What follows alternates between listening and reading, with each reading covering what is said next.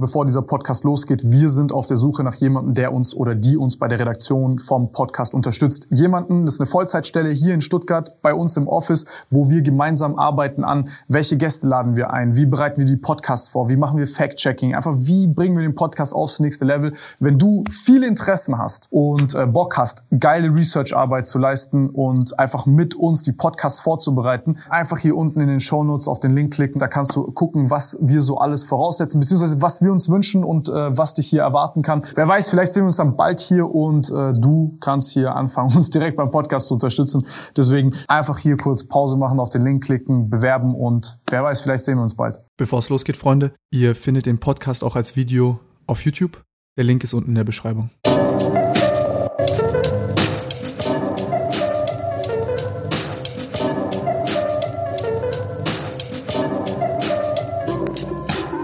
Wir sind auf der Suche nach jemandem, der uns oder die uns bei der Redaktion vom Podcast unterstützt. Jemanden, das ist eine Vollzeitstelle hier in Stuttgart bei uns im Office, wo wir gemeinsam arbeiten an, welche Gäste laden wir ein, wie bereiten wir die Podcasts vor, wie machen wir Fact-Checking, einfach wie bringen wir den Podcast aufs nächste Level. Wenn du viele Interessen hast und äh, Bock hast, geile Research-Arbeit zu leisten und einfach mit uns die Podcasts vorzubereiten, einfach hier unten in den Show Notes auf den Link klicken, da kannst du gucken, was wir so alles voraussetzen, beziehungsweise was wir uns wünschen und äh, was dich hier erwarten kann. Wer weiß, vielleicht sehen wir uns dann bald hier und äh, du kannst hier anfangen, uns direkt beim Podcast zu unterstützen.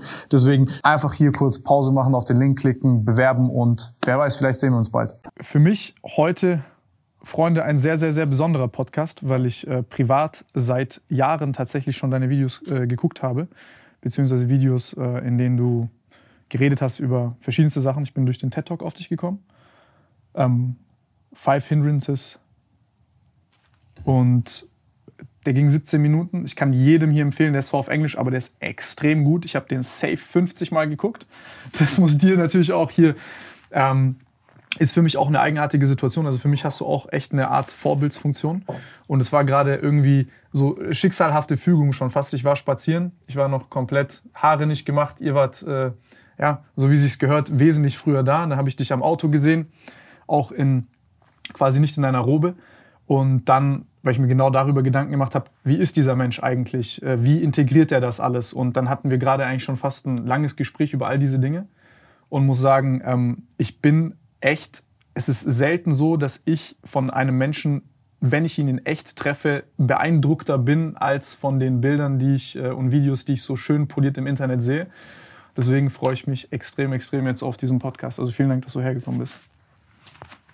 Danke auf jeden Fall erstmal für die Einladung. Und ich denke, du hattest jetzt eine Sache angesprochen bereits, die mir auch jetzt äh, vielleicht auch wichtig ist.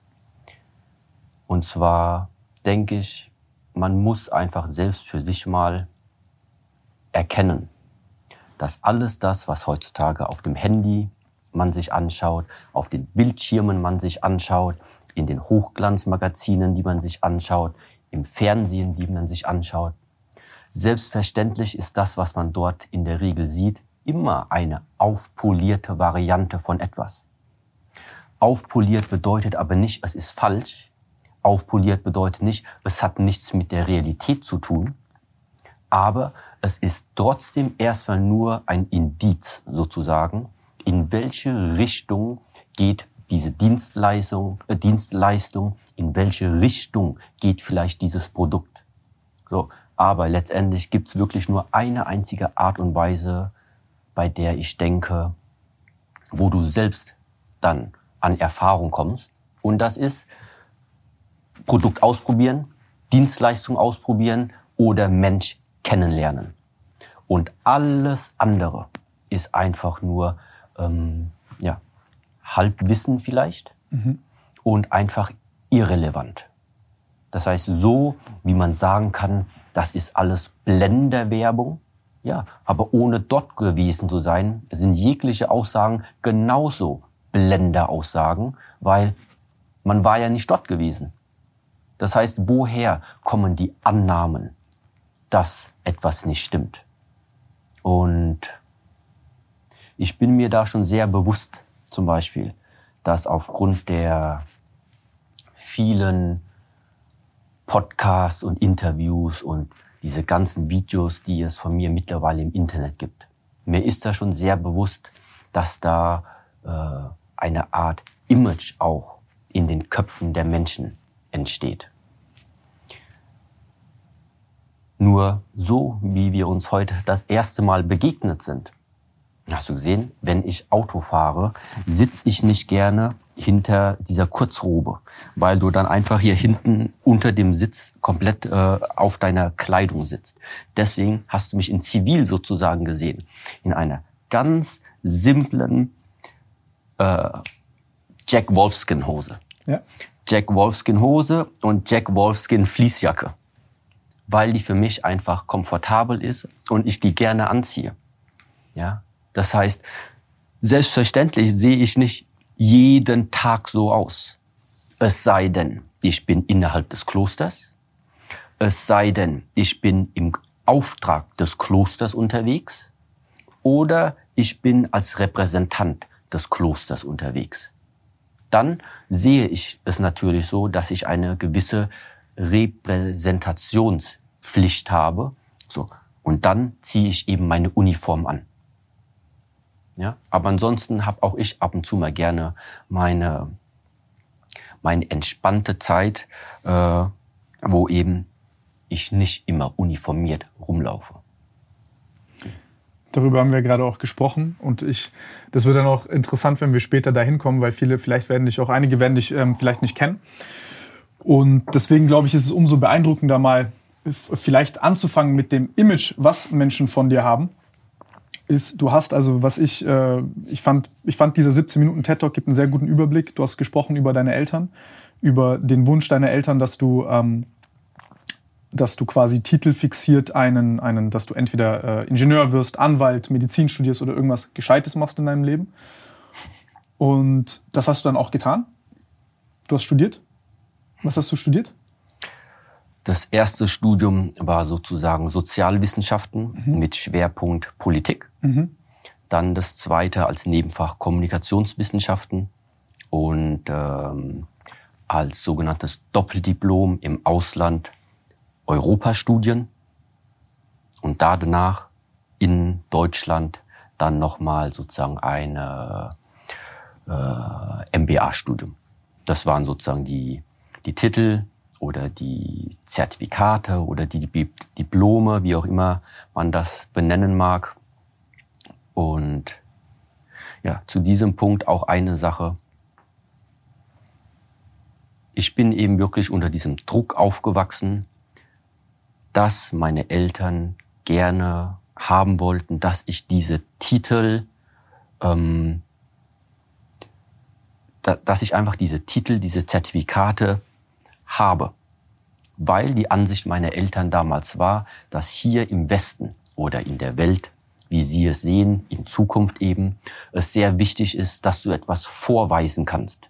Dass du sagen kannst, hier, das ist das, was ich gemacht habe. Weil ohne dieses mh, mm, fehlt es dir eventuell an Anerkennung oder es fehlt dir an äh, einer Legitimation. Ja, und das gibt dir eben dann keine Zukunftsperspektive. Ich habe es schon oft erwähnt, dass es zumindest in meiner Familie so war, dass ich meinem Vater und meiner Mutter nicht widersprochen habe. Mhm. Also habe ich diese Titel und diese Studien zu Ende gebracht, eben für meine Eltern. Ich habe für mich aber selbst gemerkt, ich habe vier Jahre, fünf Jahre habe ich dieses erste Doppeldiplom studiert. Ich habe fast fünf Jahre gebraucht, um dieses Diplom zu Ende zu bringen. Ich habe es auch zu Ende gebracht, habe jede Prüfung bestanden. Ich weiß aber zur selben Zeit auch, mit welcher mit welchem Interesse ich das Ganze bestanden habe. Ja, und zwar mit genau sehr wenig. mit sehr wenig Interesse.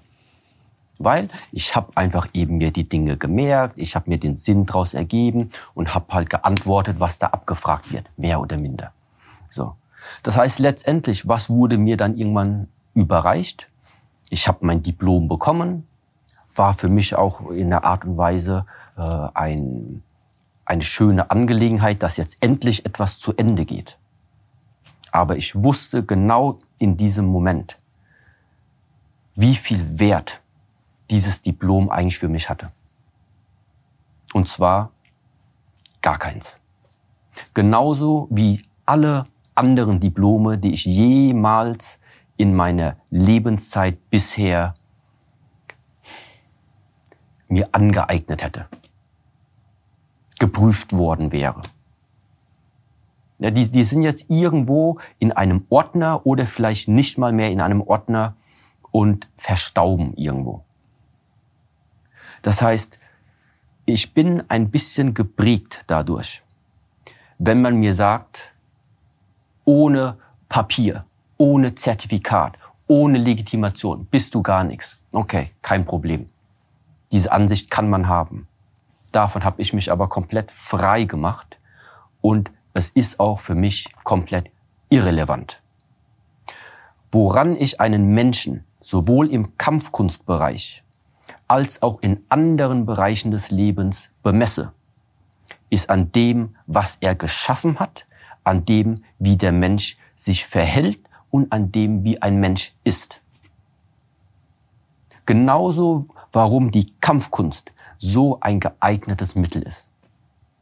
Weil es gibt auf der Welt und insbesondere auch hier in den Bereichen, wo man wirklich sich frei äußern kann, ohne irgendwie erwarten zu müssen, dass da eine Konsequenz zurückkommt.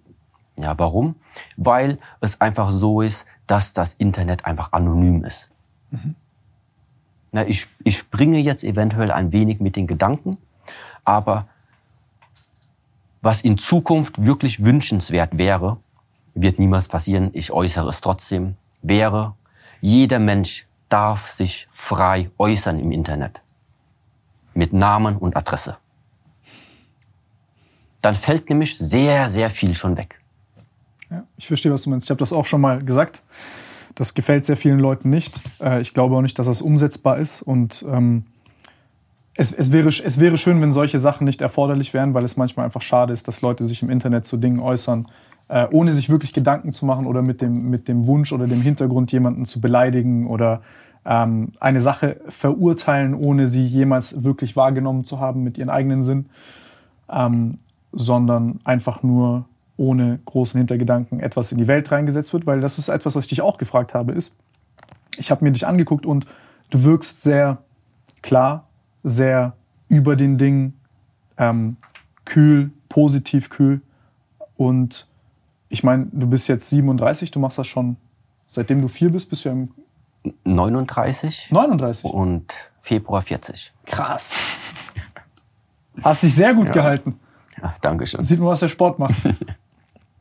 Und da habe ich dich auch gefragt, wie das ist mit der Kritik. Also, ähm, weil du setzt dich ja auch der öffentlich, also du bist in der Öffentlichkeit, ob das jetzt keine Ahnung ARD ist, ob das ähm, Podcasts sind oder Interviews oder Kommentare. Ich meine, du hast ja auch sehr klare Ansichten. Du lebst ein Leben, wie das 99,99 Prozent in Deutschland und der westlichen Welt nicht leben. Und du bist quasi von dieser Fixation, die deine Eltern vielleicht kulturell oder aus welchem Grund auch immer dir mitgegeben haben, dass du Titel haben musst, dass du dich dieser Welt beugen musst, dass ihr quasi jetzt, ich glaube, ihr seid ja auch, also eure, eure, deine Familie ist geflüchtet nach Deutschland? Genau. 1979, ja. 1976 eigentlich. Ja. 76 fing das an. 79 sind sie angekommen, genau. Und jetzt finde ich das so bemerkenswert, wie sich der Kreis vielleicht auch schließt, weil du der Welt, in die du reingekommen bist, in diese westliche Welt, etwas ähm, so fast schon ironisch ähm, östliche Tradition mitgibst, vielleicht an diesem Zeitpunkt, wo sie sie am meisten benötigen. Also wie kam es dazu, dass du gesagt hast nach deinem Studium, ich scheiß jetzt hier drauf und ich mache mich frei dazu, äh, da, äh, davon. Auch mit deinen Eltern, mit dir selbst. Ich meine, das ist ja ein radikaler Weg, den du eingeschlagen hast, aber du warst dir ja sehr sicher wohl. Sonst würden wir heute nicht sitzen hier.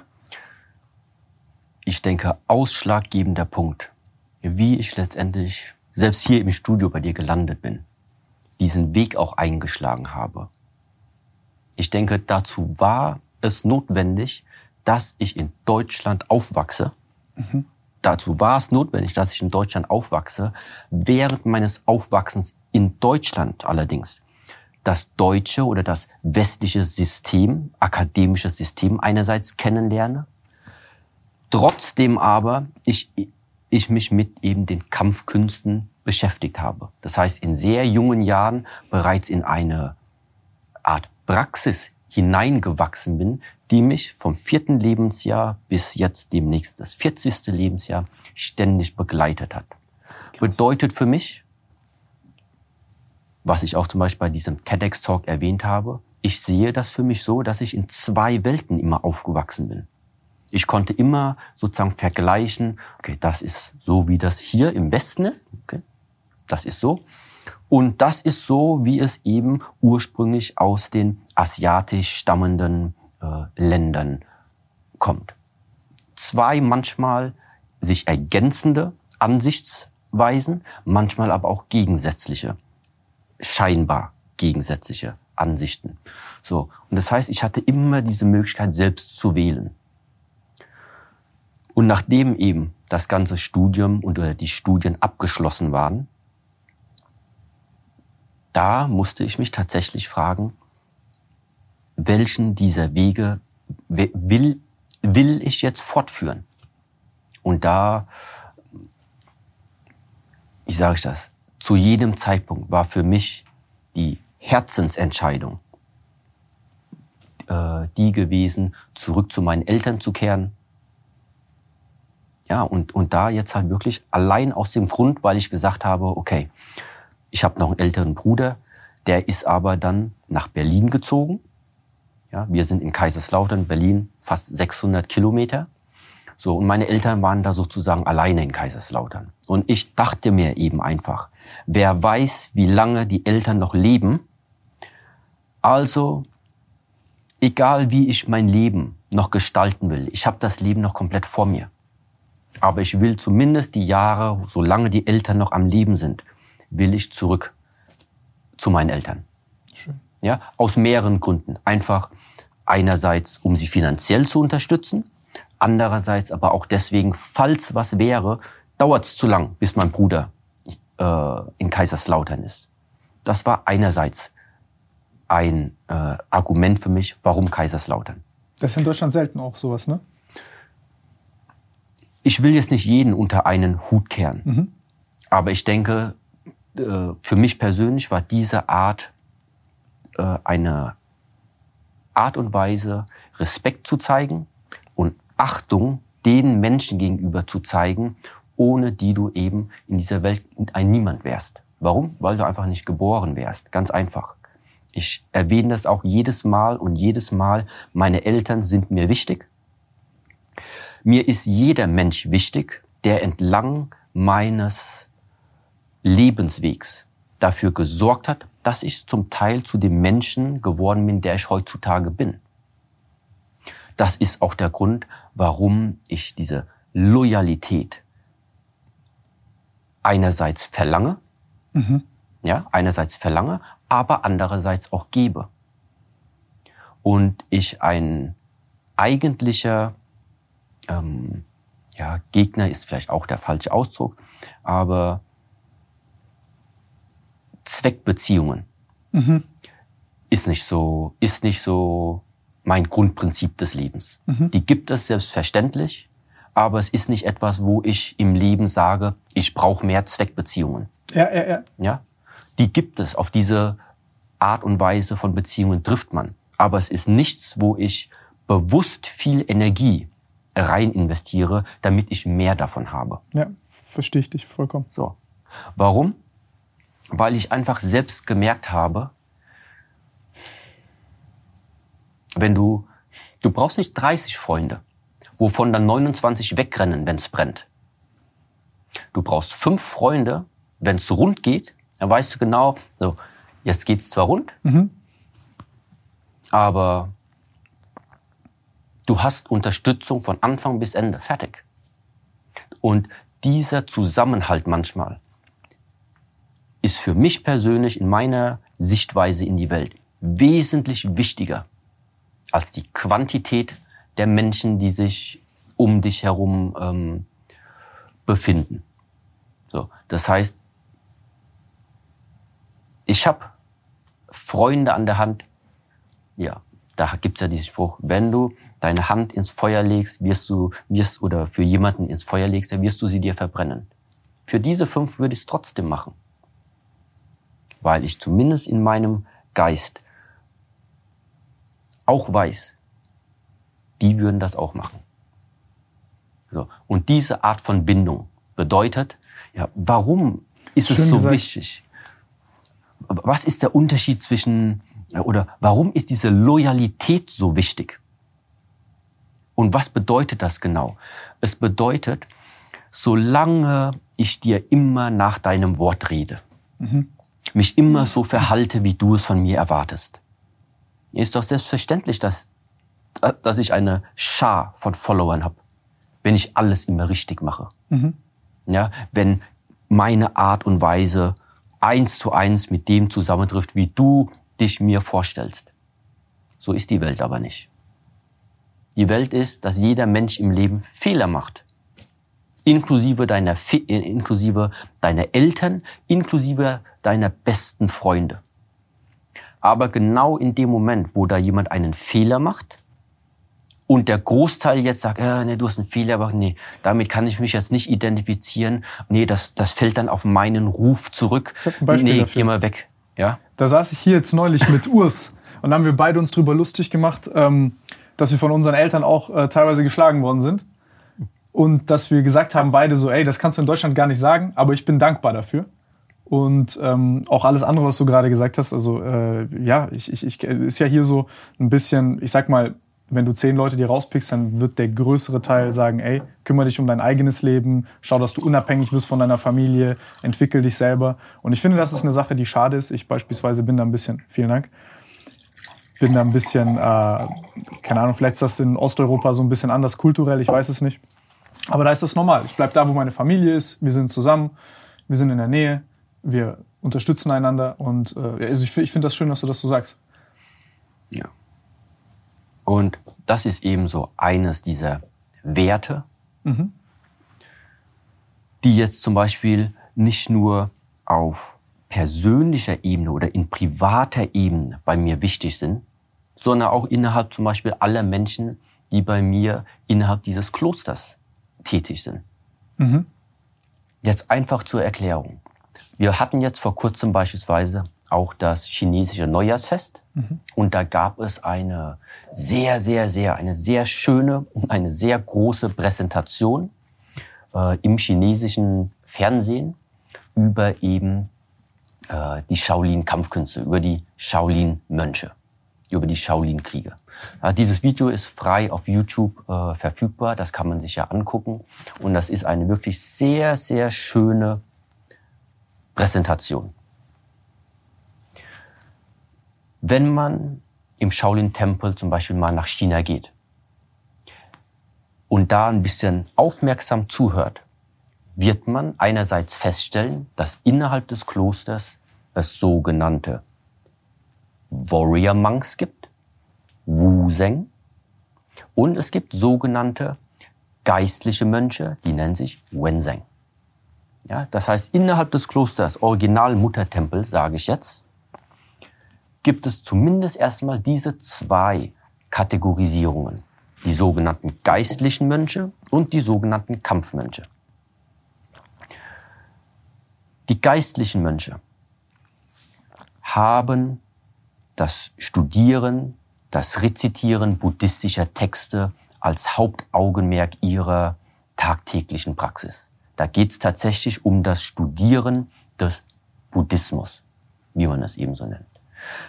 Die andere Kategorie, die sogenannten Kampfmönche, die lernen auch selbstverständlich einen Teil dieses buddhistischen Wissens, aber das Hauptaugenmerk der Kampfmönche ist das Trainieren von Kung Fu, Kampfkunst. Während dieses Kampfkunsttrainings allerdings das heißt, während der Jahre dieses Kampfkunsttrainings befinden sich diese Menschen, diese Kampfmönche, dennoch innerhalb des Klosters, sind aber nicht allen Ordensregeln und allen Mönchsgelübden unterstellt. Zum Beispiel? Zum Beispiel Zölibat, zum Beispiel kein Alkohol, keine Zigaretten.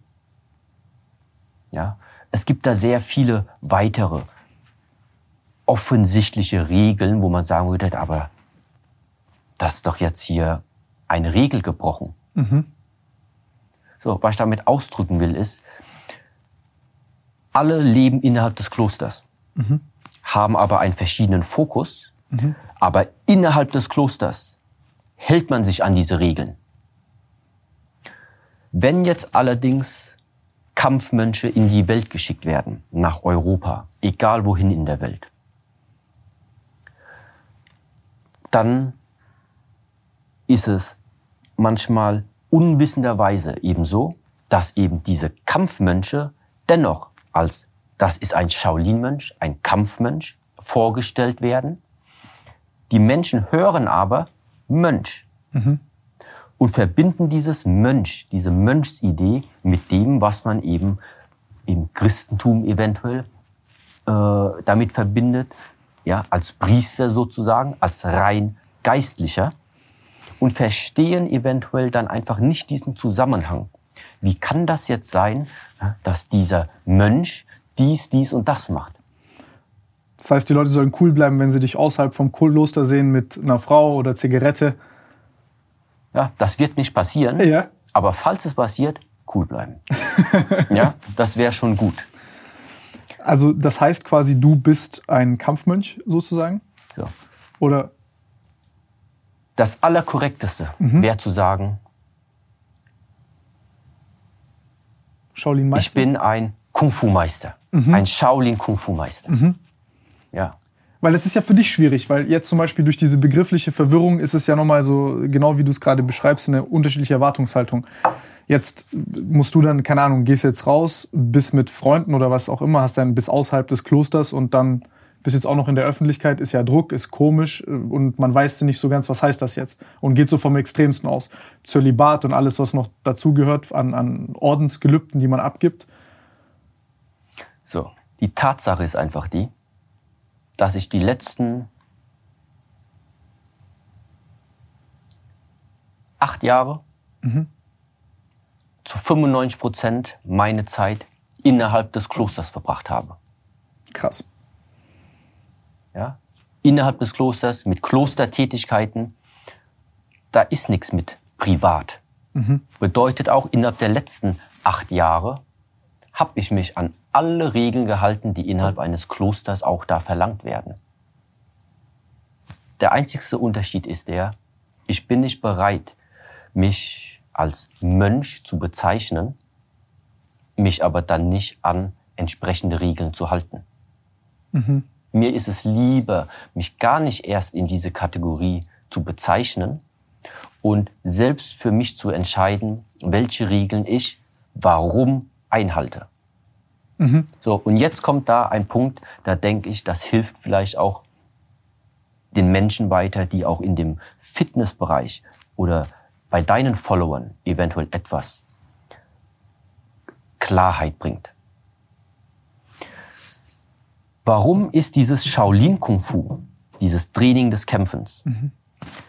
auf derselben Seite so eng mit diesem Mönchsein, mit diesem Leben wie ein Mönch? Mhm. Wie, wieso passt das so gut zusammen? Das ist ganz einfach.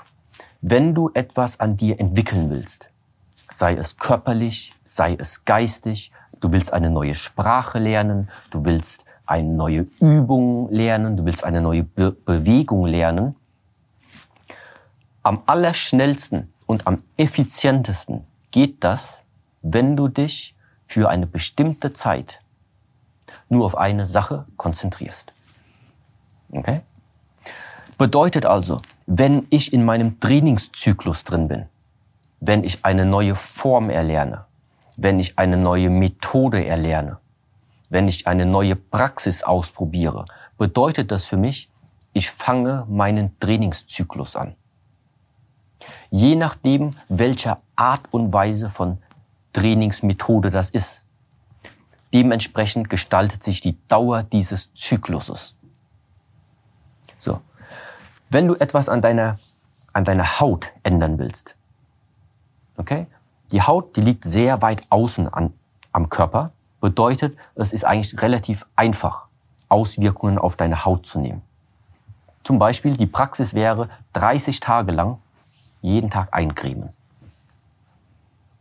30 Tage lang jeden Tag eincremen. Dann würdest du also Bezug, be, bezogen auf die Haut nach 30 Tagen schon Resultate sehen. Wenn du jetzt sagst, okay, ich will etwas an meiner Muskulatur ändern. Die Muskulatur liegt tiefer als die Haut. Da reichen 30 Tage Training nicht. Also sagst du dir, mein Trainingszyklus wird jetzt 90 Tage, drei Monate. Wenn du sagst, okay, ich will jetzt noch tiefer, und zwar, ich will etwas an meiner Struktur, an meinem Skelett verändern, dann reichen auch 90 Tage nicht. Dann wird der Zyklus teilweise 365 Tage oder drei Jahre 1000 Tage. Und was machst du während dieses Trainingszykluses? Du versuchst alle Störeinflüsse, die du gegebenenfalls im Alltag hast, zu minimieren. Bedeutet, was ist ein Störeinfluss? Wenn du zu oft aufs Handy guckst, Störeinfluss. Wenn du zu viel Fernsehen guckst, Störeinfluss. Wenn du rauchst, Störeinfluss. Wenn du Alkohol trinkst, zu viel, Störeinfluss. Wenn du eine Beziehung führst, Störeinfluss. Nicht schlecht. Störeinfluss, damit du effizient deinen Trainingszyklus durchziehen kannst. So, und das bedeutet, wenn ich trainiere, mache ich genau diese eine Sache und enthalte mich von allem anderen. Und dieser Zyklus eben ist das, in welcher Art und Weise es absolut Sinn macht, wenn man die Mönchs, die Verhaltensweisen des Mönchseins einhält. Warum das Zölibat? Damit du deine Samenflüssigkeit behältst. Wieso solltest du die Samenflüssigkeit erhalten? Warum?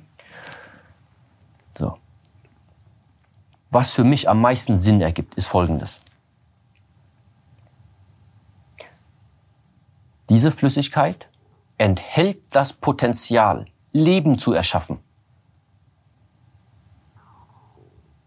Der Samen enthält das Potenzial zusammen mit der Eizelle, mhm. Leben zu erschaffen.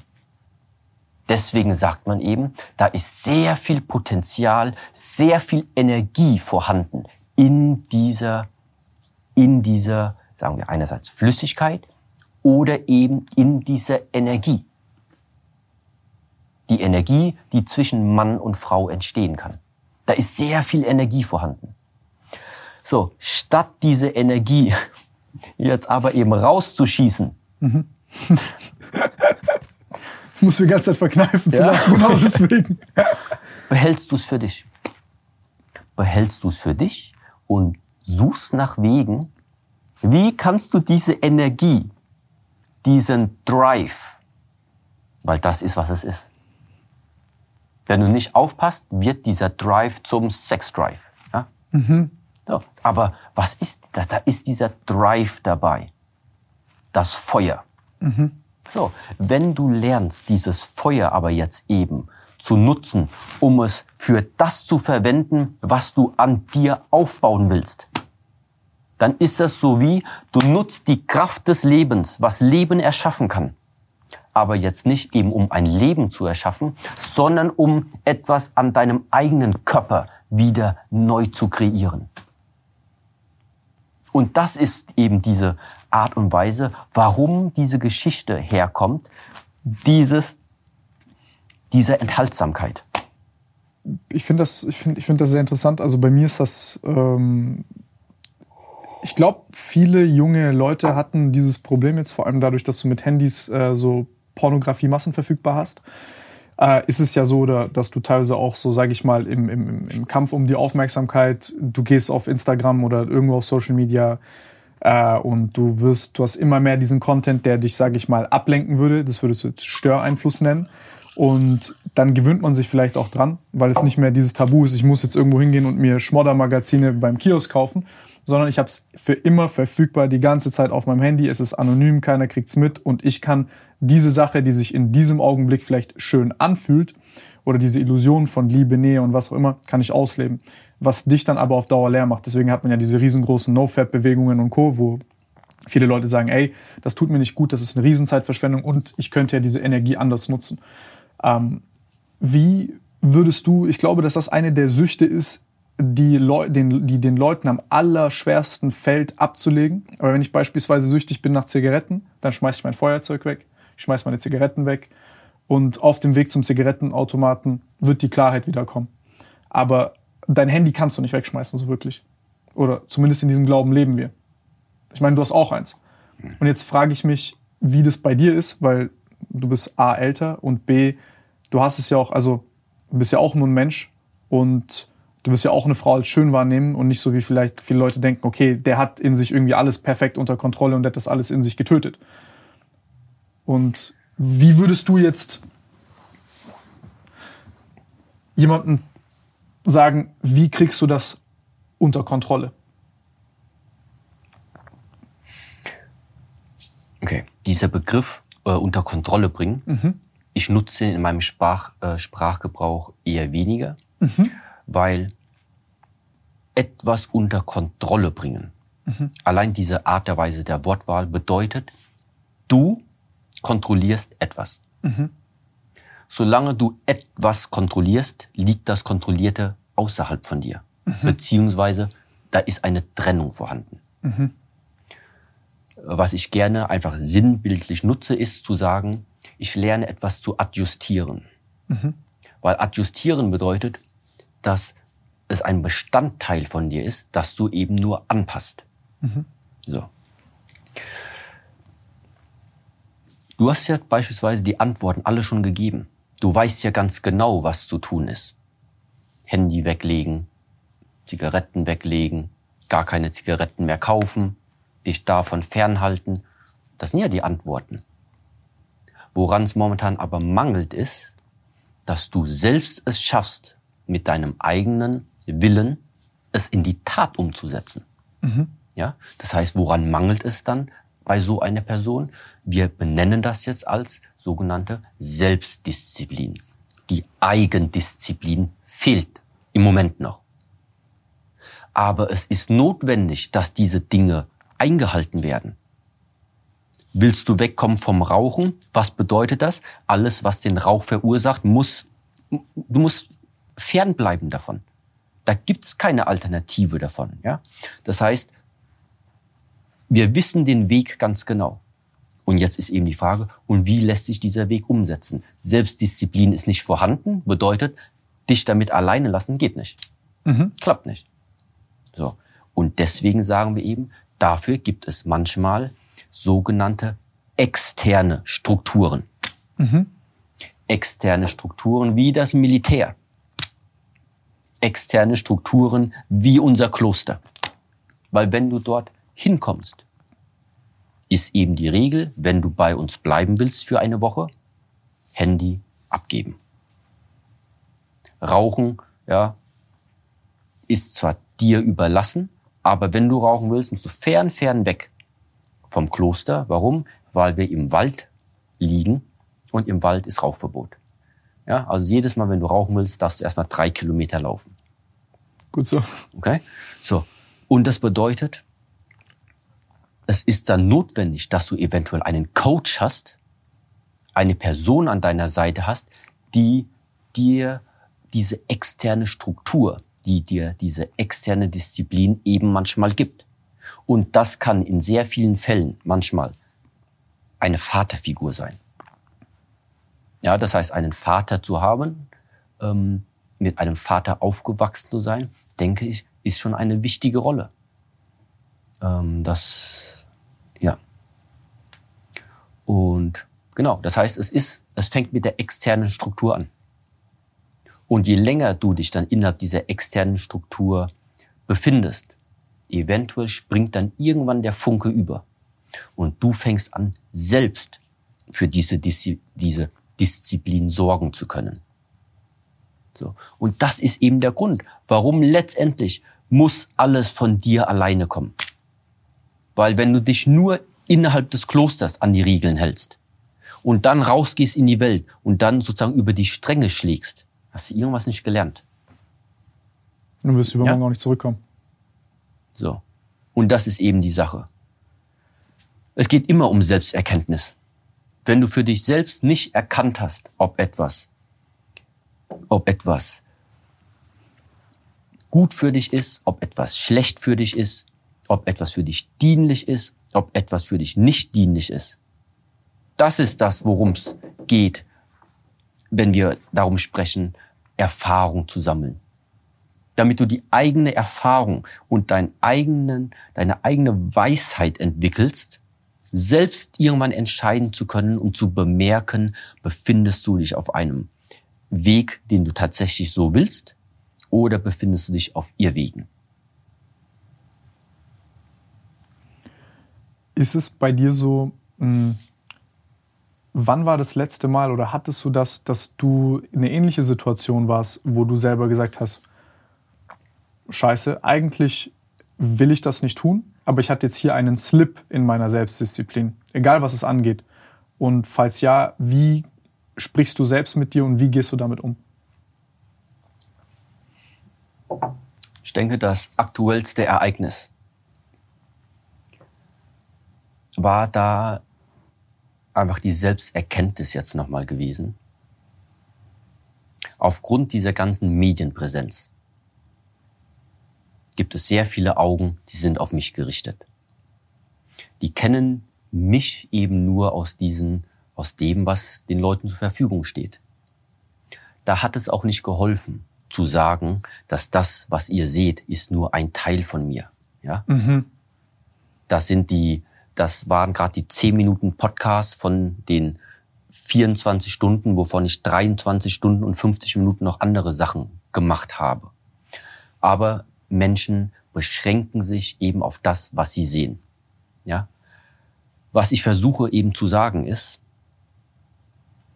ich habe ein ganz simples und normales Leben habe aber gemerkt, dass manchmal ich mich wirklich ein bisschen unwohl gefühlt habe, wenn ich dann auf Straßen zum Beispiel ähm, entdeckt werde, aus dem Grund heraus, weil ich so das Gespür hatte, ich will jetzt nicht das Bild der Person irgendwie verletzen oder irgendwas.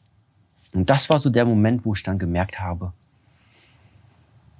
hm, eigentlich ist das aber auch für mich persönlich nicht der Weg, den ich will. Mein Weg, den ich aufzeigen will, ist, hör auf dir eine, wie sag ich das? Lerne einen Weg zu gehen, wo du eben 24 Stunden am Tag hinter dir stehst. Wo du dir keine Maske aufsetzen musst, wo du dir kein Image aufsetzen musst. Jetzt sagt man mir immer nach, ja, aber das, was du da tust, ja, dieses Ganze, worüber du redest, wenn du dich so kleidest, das ist doch auch ein Image. Na, in dem Fall muss ich sagen, nein, das bin ich. Ich mache die letzten 36 Jahre nichts anderes. Ja, also zum Beispiel zu sagen, wenn ich mich nur so klein würde, immer nur dann, wenn ich irgendwie aufgenommen werde, würde ich das Ganze verstehen. Ich sehe aber auch so aus, wenn keine Kamera da ist. Ich ziehe meinen Maler auch an, wenn es keiner sieht. Ich spreche auch in der Art und Weise, wie wir uns gerade unterhalten, wenn es meine besten Kumpels sind, die da sitzen ich habe bei mir keine Trennung von, das ist privat und das ist sozusagen Arbeit oder das ist Tempel. Das gibt's bei mir nicht. Deswegen war es mir auch sehr wichtig, langsam kleine Stücke den Menschen auch darzulegen, dass ich auch gerne Motorrad fahre. Ja, und wenn jemand eben meint, ja, das passt sich so zusammen, der kann nicht gleichzeitig äh, mhm. Buddhismus lehren und dann gleichzeitig Motorrad fahren, okay. dann lässt sich das so leider nicht ändern, wenn jemand diese Meinung hat. Aber ich dränge einem diese ganzen Methoden ja auch nicht auf. Das ist so die nächste Geschichte. Ich bin lediglich eine Plattform aktuell und eine von vielen, vielen anderen Personen, Personen die einfach Wissen, sage ich, bereithält, meine Ansichten darüber äußert und wenn Ansichten davon hilfreich sind und einem Menschen weiterhelfen können, bin ich sehr froh, wenn diese Person das Ganze eben einfach nutzt. Aber wenn jemand sagt, nee, das ist nicht für mich, kann ich nichts mit anfangen, habe ich auch kein Problem damit. Nee, das, das, das fand ich spannend. Darüber haben wir gesprochen vor dem Podcast gerade, weil ich dich gesehen habe im Auto, als ich da random vorbeispaziert bin. Und dann habe ich auch kurz dich angesehen und ich hatte so kurz die, die Furcht, dass du genau dieses Gefühl hast, dass du jetzt denkst, scheiße, ähm, ist das jetzt für ihn, verletze ich sein Bild von mir. Und ich habe das irgendwie gespürt und da dachte ich so, ich weiß nicht, da hatte ich so diese kurz dieses Gefühl, ey, ich würde ihn am liebsten in den Arm nehmen und sagen, ey, das ist, ich verstehe das alles und das ist alles richtig äh, gut. Und dann, als wir auch darüber gesprochen haben, war das echt so, es war sehr, sehr angenehm, wie reflektiert du damit umgegangen bist, weil sehr, sehr häufig unbewusst, vor allem in der Öffentlichkeit, eine Sache passiert.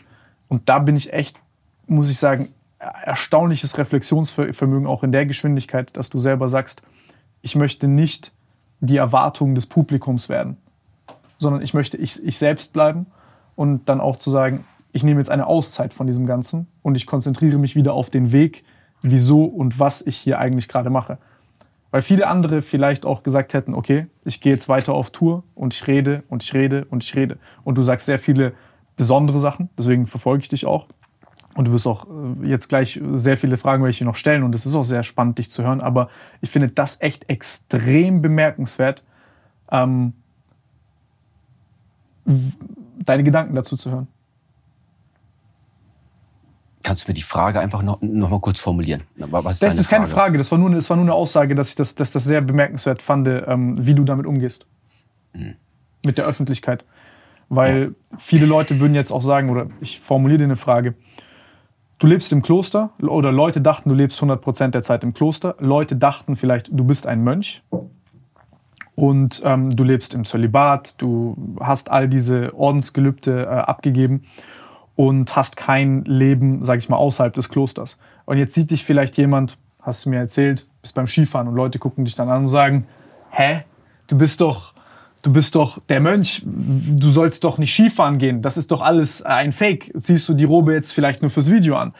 Und dann habe ich in diesem Moment, denke ich mir so, ey scheiße, die haben es nicht begriffen. Wieso, wieso kann der Mensch nicht, also wieso kann er nicht Skifahren gehen und gleichzeitig das tun, was er tut? Und wieso kann die Message, die er verbreitet, nicht gleichzeitig genau dasselbe Gewicht haben? Ich finde, dass die Message dadurch sogar noch mehr Gewicht hat, weil ich sehe, dass du nicht in einem Vakuum, in einem Kloster abgeschlossen und abgetrennt von der Welt, abgetrennt von der Welt, in der wir leben, so lebst, sondern verbunden mit der gesamten Welt, trotzdem diese Entscheidung triffst, jeden Tag für dich so zu leben. Und das finde ich noch beeindruckender und noch inspirierender. Also das ist meine Meinung zu dem Ganzen.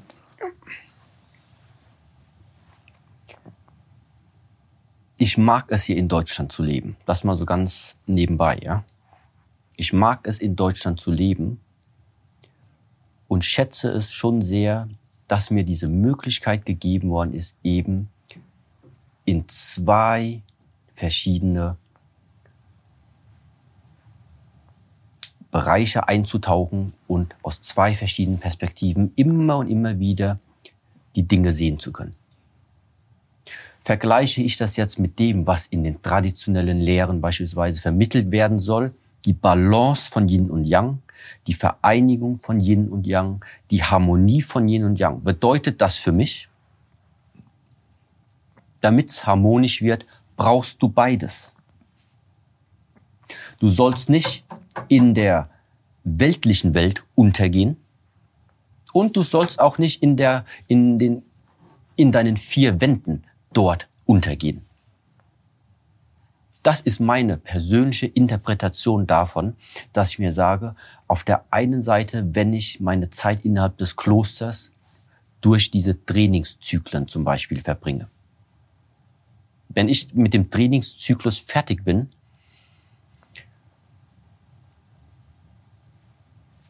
das ist so wie, ich, ich komme gerade wieder in so eine Welt rein, wie wenn du von der Höhle gerade rausgekommen wärst. Mhm. Weil du eben so komplett verhärtet in diese eine Richtung trainiert hast, dich entwickelt hast. Bedeutet aber gleichermaßen auch, du hast Dinge dann während dieses Trainingszykluses, während dieser Zeit eben entwickelt,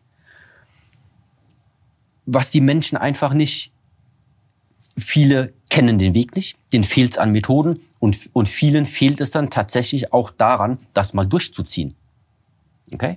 Deswegen kommen die nie in den Genuss zu erfahren, was du da dann entwickelst, was du da dann sehen kannst. Mhm.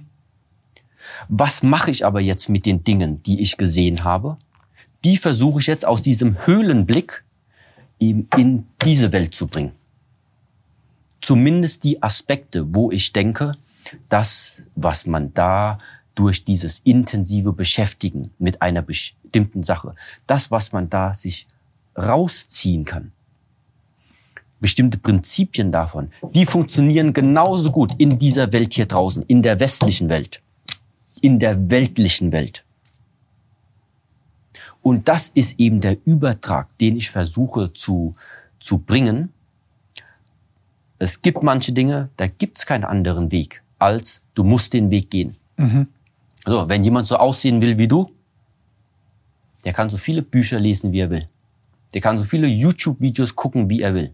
Der kann so viel Eiweißpulver trinken, wie er will. Der kann sich so viel spritzen, wie er will am Ende des Tages gibt's nur einen Weg. Der muss genauso viel pumpen wie du. Der muss genauso viel trainieren wie du. Der muss also seinen Geist da mal konditionieren und trainieren, das umzusetzen, durch diese Härte durchzugehen, wie du es getan hast. Da gibt es keine Alternative dazu. Aber wenn du durch diese Trainingsphasen durchgehst, und ein bestimmtes Mindset bei dir entdeckt hast, wo du sagst, das hat mir jetzt eigentlich selbst persönlich geholfen, dass ich da noch mehr Leistung bringen kann, dann ist es auf jeden Fall etwas, was du zumindest per Worten mitteilen kannst. Und eventuell können eben die Menschen mit dieser Einsicht dann in anderen Bereichen, wo sie vorankommen wollen, äh, auch das mal ausprobieren. Mhm. Und das ist eben das Wertvolle an dieser Übersetzung von diesen Kampfkunstprinzipien in das Leben, von diesen Shaolin-Methoden in das Leben. So. Und warum kann ich davon sprechen? Weil ich 36 Jahre mache. Und nicht, weil ich Bücher gelesen habe, und nicht, weil mir irgendjemand das Zertifikat gegeben hat, du bist jetzt, es ist mir vollkommen egal. Ich weiß, was ich an mir entwickelt habe. Und ich weiß, durch welche Zyklen ich durchgegangen bin. Und was ich an die nächste Generation und an alle Menschen weitergebe, die irgendwie Interesse dran haben, ist meine Ansicht, ist meine Einsicht von von der Praxis, durch die ich gegangen bin. Es gibt nichts im Internet, was ich in irgendeiner Art und Weise äh, teilen würde, wo ich selbst noch nicht praktiziert habe. Gibt's nicht.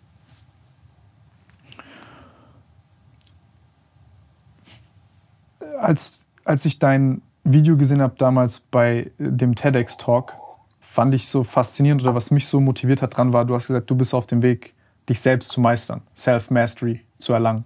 Und das war das, was du, glaube ich, auch den Leuten mit auf den Weg geben wolltest.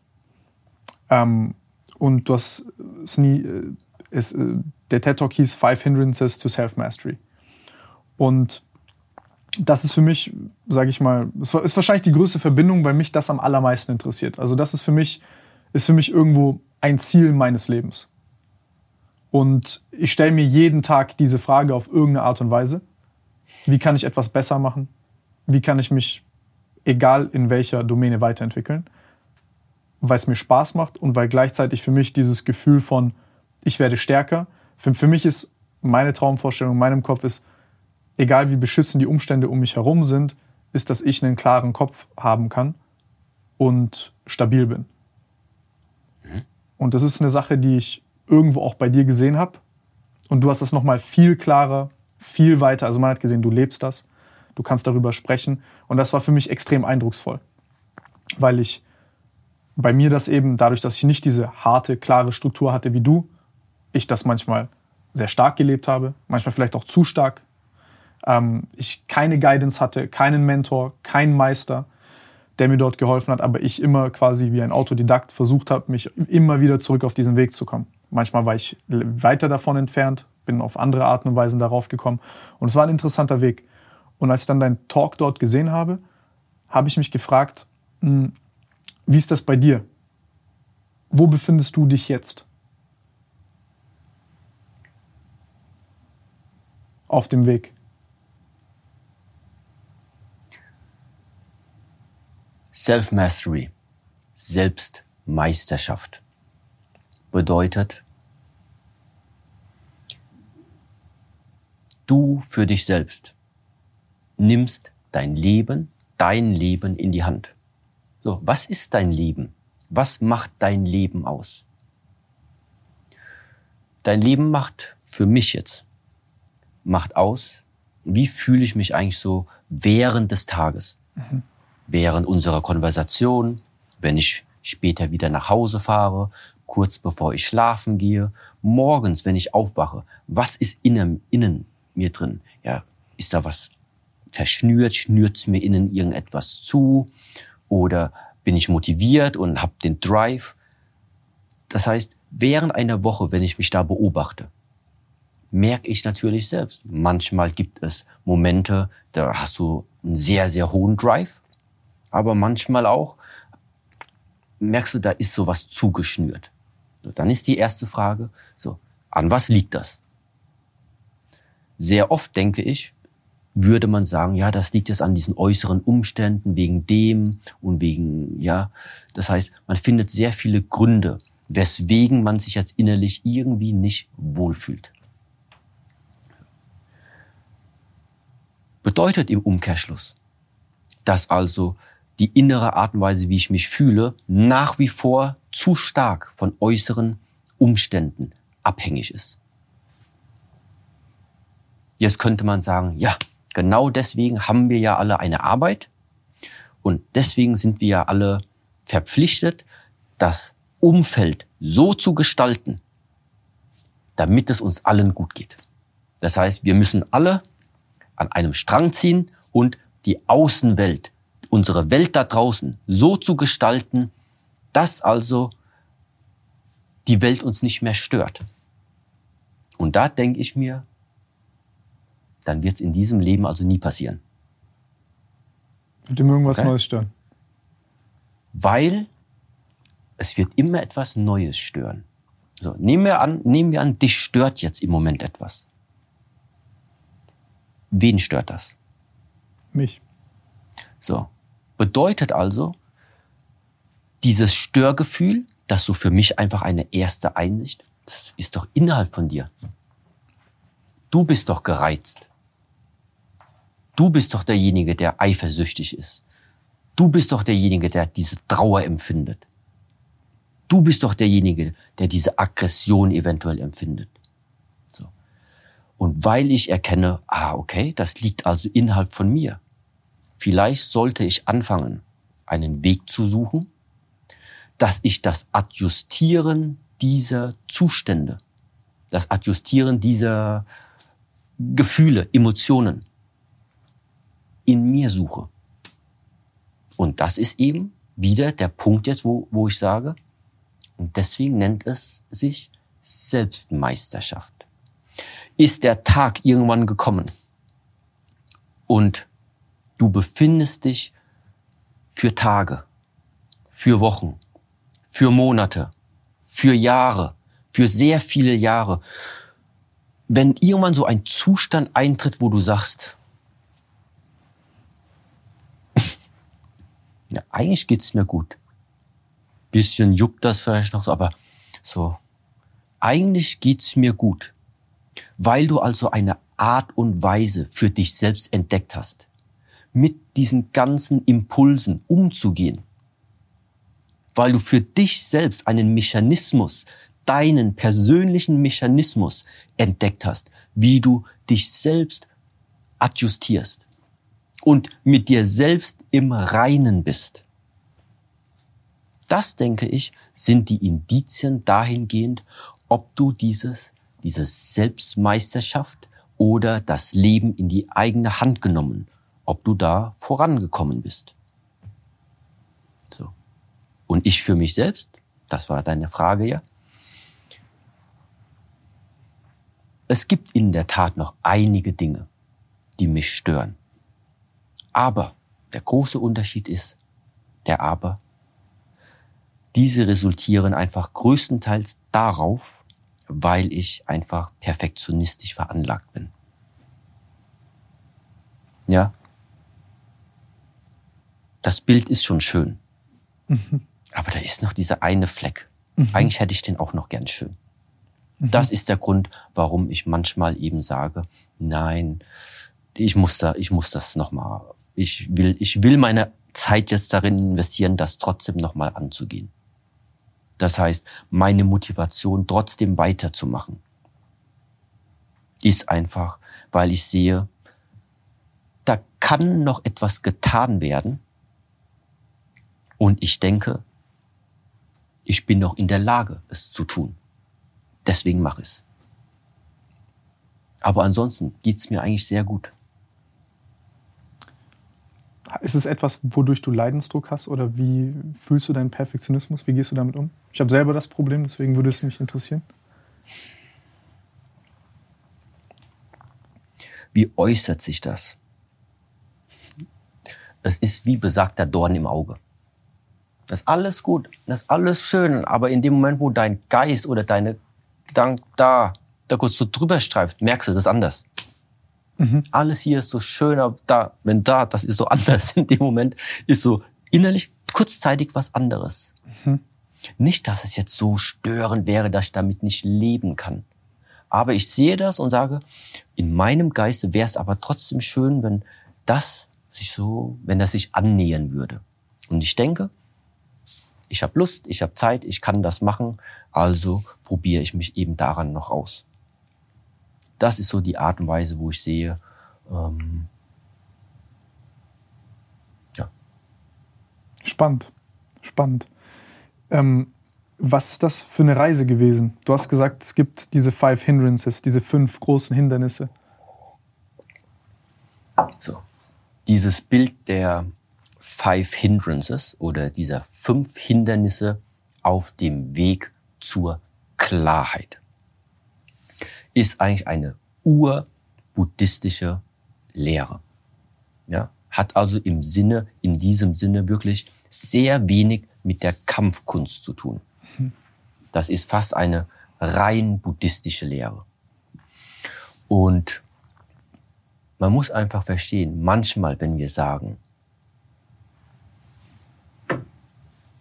äh, die drei Geisteszustände, die fünf Hindernisse, ja, die, die, die, die sieben Sterne, egal was, einfach dieser Begriff der, der Nummern. Mhm. Ist einfach da, damit man einfach etwas in Worte packen kann. Mhm. Okay? Es gibt nicht nur fünf Hindernisse in der Welt. Aber diese fünf Hindernisse, wie ich sie erwähnt habe, auch in diesem Video, die decken schon mal einen extremst großen Bereich an Gedanken ab, die jeder Mensch, wenn er in sich geht, wiederfindet. Was besagen diese fünf Hindernisse? Sie bezeichnen sozusagen mentale Zustände, mentale Zustände. Es geht also um deinen Geisteszustand. Wir können hier aktuell sitzen und du oder ich haben einen dieser fünf Geisteszustände in uns. Okay? So. Und da ist es eben. Warum ist es nicht sinnvoll, diese fünf Geisteszustände, äh, sag ich mal, auf längere Sicht beizubehalten? Weil sie die Sicht auf die Dinge ver, verfärben. Mhm. Ah, und da ist für euch wirklich ganz schön, weil wir das jetzt eben hier gerade haben. Ah. Das ist neues Wasser, ja. ja. Nee, aber hier zum Beispiel. Wir müssen uns das jetzt halt einfach vorstellen, aber stell dir vor, diese Flasche wäre jetzt nicht so blau gefärbt, sondern wäre eine, eine, eine, eine ganz klare Flasche. Mhm. Okay? Optimalerweise auch ohne diese Wölbung. Mhm. Wenn ich dann jetzt hier durchgucken würde, alles klar. Und dann wieder wegnehme, müsstest du genau dieselbe Person sein. Dieses Bild und dieses Bild müsste eins und eins übereinstimmen. Davon ausgehen, das wäre jetzt nicht blau und es würde nicht wegen dieser Wölbung das Bild verzerren. Okay?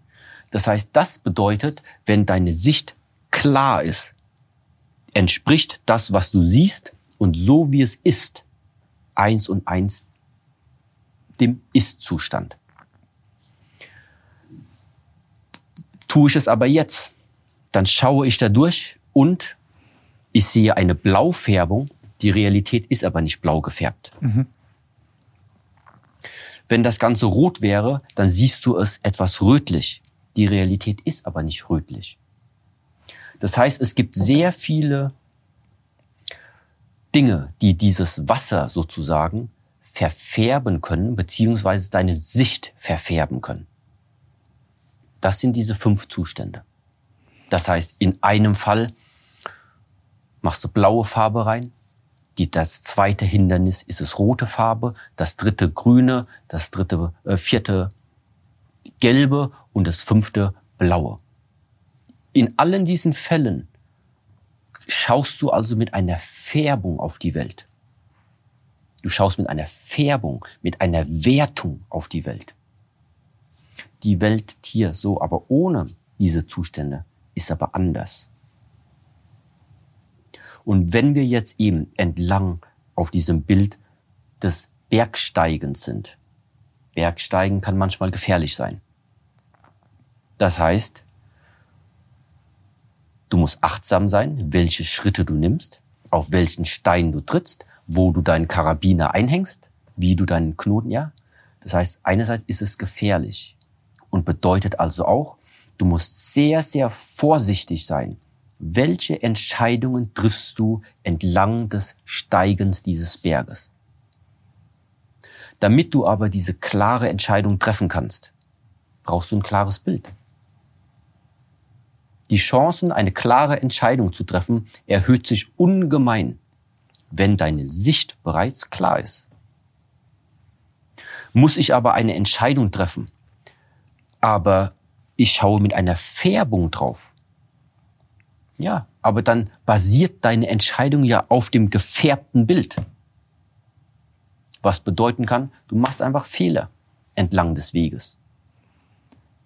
Was wären Beispiele dafür? Also wenn ich kurz zusammenfassen darf, was du meinst, ist quasi, ähm, dass unsere Wahrnehmung getrübt sein kann, egal welche Form der Wahrnehmung, unsere Augen, unseres Geruchs, also all, all unserer Sinne, kann getrübt sein, kann unklar sein und die Emotionen, die daraus auch entstehen und die, und die Dinge, über die wir in unseren Gedanken denken, wie wir uns die Welt erklären, aufgrund dieser Fehlwahrnehmungen uns dazu, sage ich mal, eine Illusion erschaffen, die nichts mit der Realität zu tun hat und auch dazu führt, dass wir die Welt unklar sehen und auch unklare Entscheidungen treffen, vielleicht falsche Entscheidungen treffen.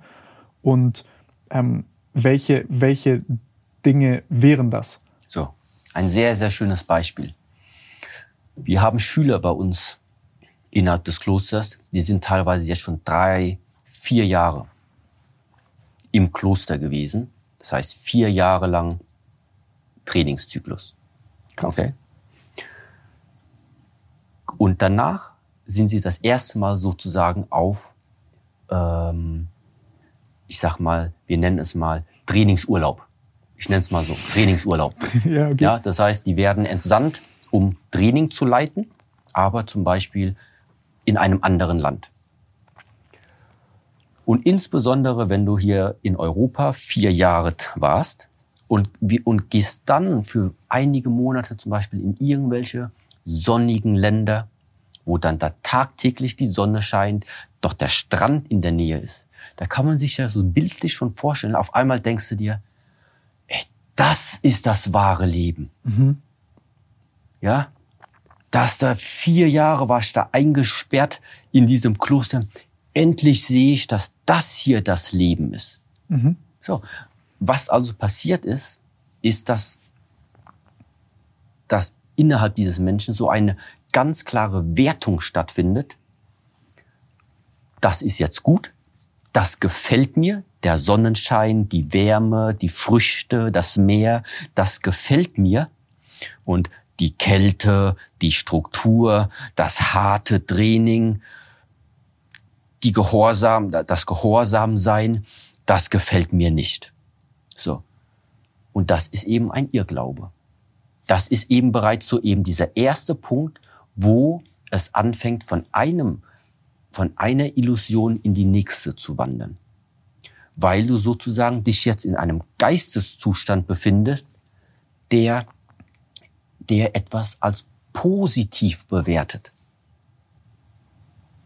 Ja, der Geisteszustand kommt deswegen in diesem Urlaubstraining hervor, weil du halt positive Emotionen mit dem verbindest, was du da draußen siehst. Diese positiven Emotionen sind das, was in diesem Bild eben dieser Restaurantbesuch ist, mit den schönen Menschen, mit dem schönen Duft. Ja, du denkst dir also, Du bist auf dem Weg des Bergsteigens und dann kommt diese Oase, wo du sagst, ey, guck mal, da spielt die Musik. Da sind die schönen Frauen. Da ist der Alkohol. Ja, da liegen die Drogen. Da muss ich hin. So. Dir gefällt das. Du verbringst damit also positive Emotionen. So. Die Wahrheit ist aber, du wolltest doch eigentlich Bergsteigen.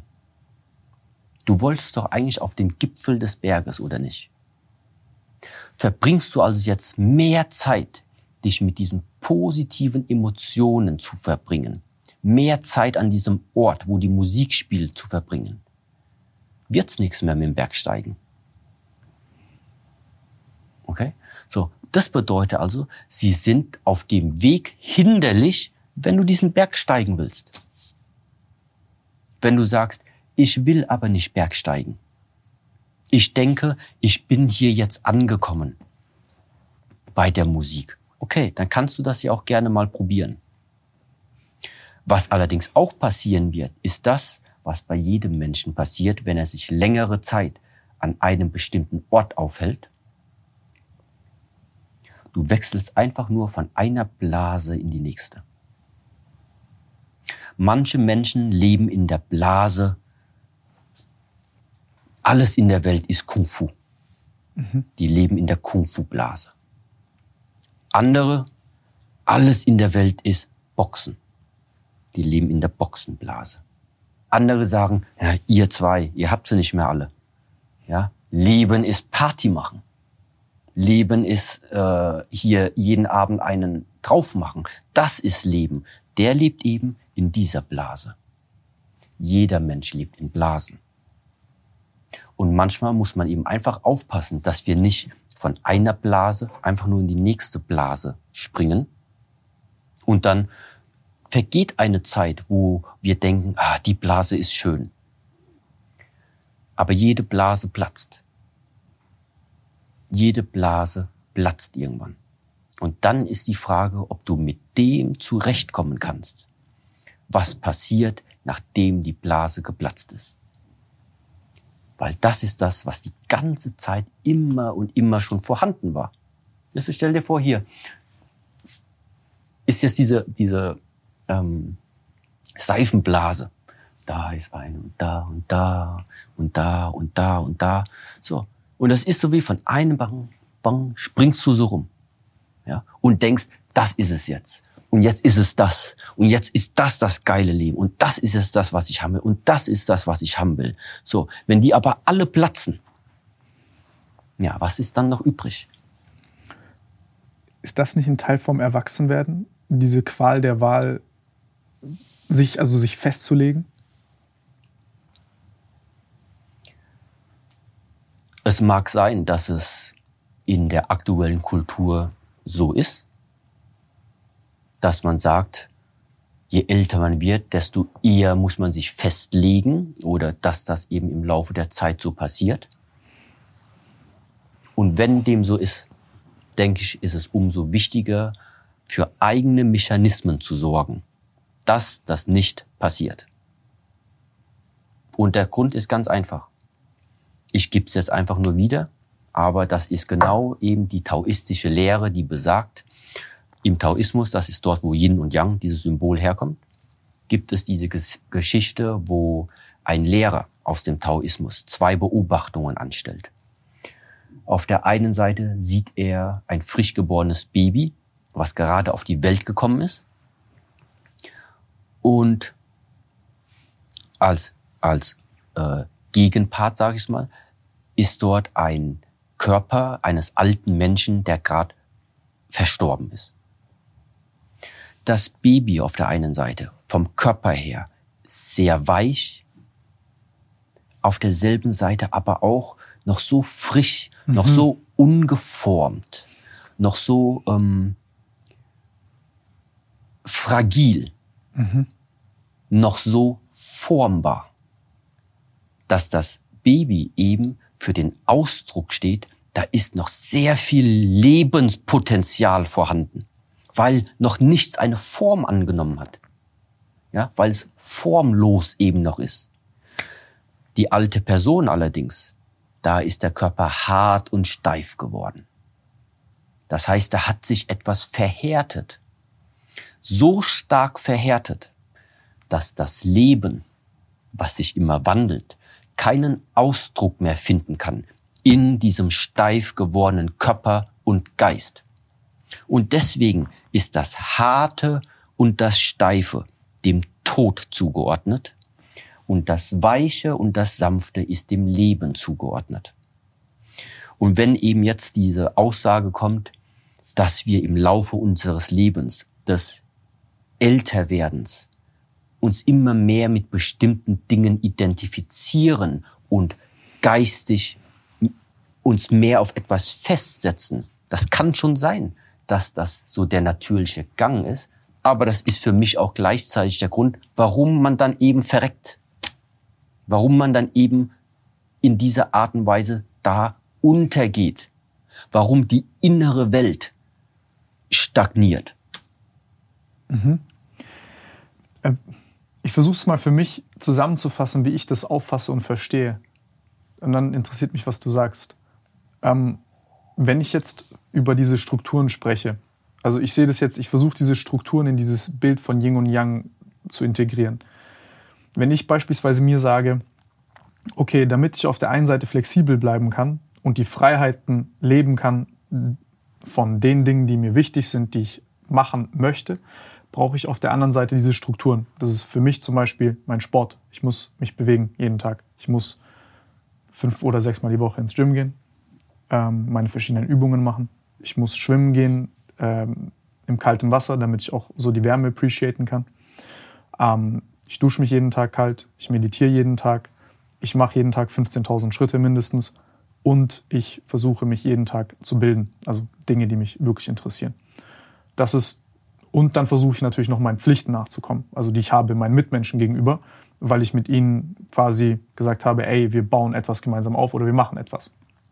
Und dann, nachdem ich diese Dinge getan habe, ist es mir relativ egal, was ich danach tue, wenn es mir gut tut, weil dann kann ich auch mal, ich, ich nenne es mal Seifenblase, ich kann von der einen Seifenblase auf die nächste springen, weil ich weiß, morgen früh bin ich wieder, auch egal ob sie platzt oder nicht, bin ich wieder in der Struktur.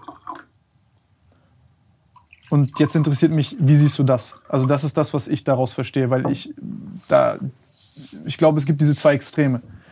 Dieses Verhärtete, was du gerade angesprochen hast, zu stark fixiert zu sein auf eine Sache und zu sagen, ich identifiziere mich jetzt mit Kung Fu und mit die, und ich mache nur diese fünf, sechs, sieben Dinge und lasse diesen anderen Teil diese Freiheit, diese Dinge, wo ich auch einfach gar nicht weiß, was es ist, aus. Oder ich gebe mich nur diesen Freiheiten hin und mache dann irgendwann nur Dinge, die ich in diesem Moment will, die mir aber eigentlich in Wirklichkeit nicht wichtig sind und die mir in Wirklichkeit eigentlich gar nicht gefallen? Kennst die Antwort doch schon. Das Tun ist das Schwierige. Aber ich kenne sie auch nicht im Kopf so ganz. Ist beides. Wir brauchen beides. Wir brauchen beides im Leben. Weder das eine noch das andere ausschließlich. Einen Weg zu finden, beide Freiheit und Struktur in deinen Alltag zu integrieren. Dich komplett nur frei zu verhalten, zu bewegen, halte ich persönlich auch für keinen richtigen Weg. Nur, das steht so, das muss so gemacht werden, ja, wie ein Roboter. Das ist auch nicht der richtige Weg.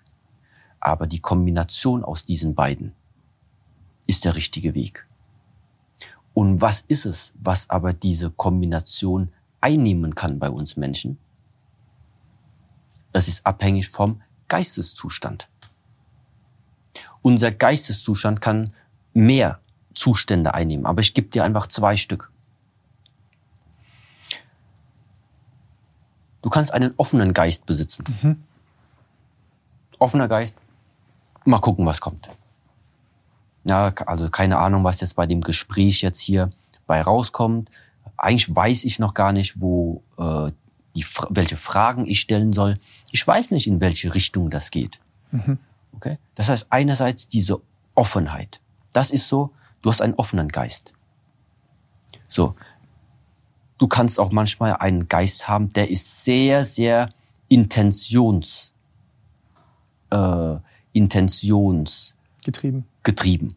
Bedeutet, vorher schon, okay, so, das sind die Fragen, die muss ich jetzt durchgehen, ja. So, unabhängig davon, was er antwortet, unabhängig davon, was du in dieser Situation fühlst, das sind die Fragen, die, die werden jetzt einfach abgearbeitet. Also Nummer eins, ne? Mhm. Nummer zwei, ja? Nummer drei. Okay, Hauptsache, was du dir in den Kopf gesetzt hast als Intention, was du erreichen willst, das muss jetzt in der Realität stattfinden. Das heißt, was ist intentionsgerichtete Geisteshaltung.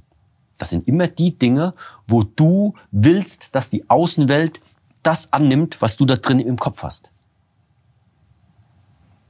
Ja? Warum geben wir Dingen Intention? Warum machen wir Dinge bewusst? Weil du willst, dass da eine bestimmte Reaktion der Welt kommt auf das, was du dir vorstellst von der Welt. Ja. Hm? So.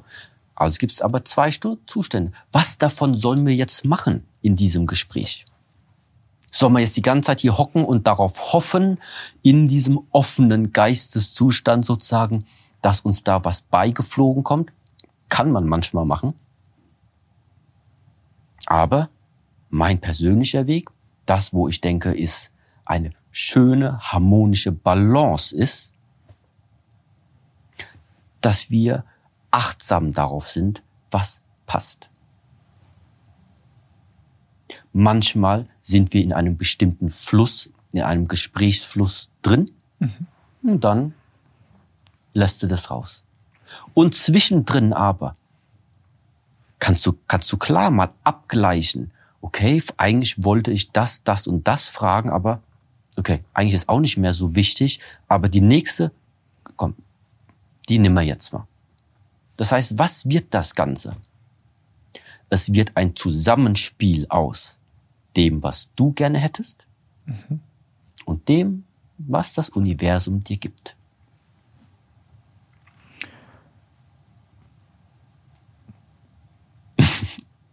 Nein, ich muss nachdenken, der kurz darüber.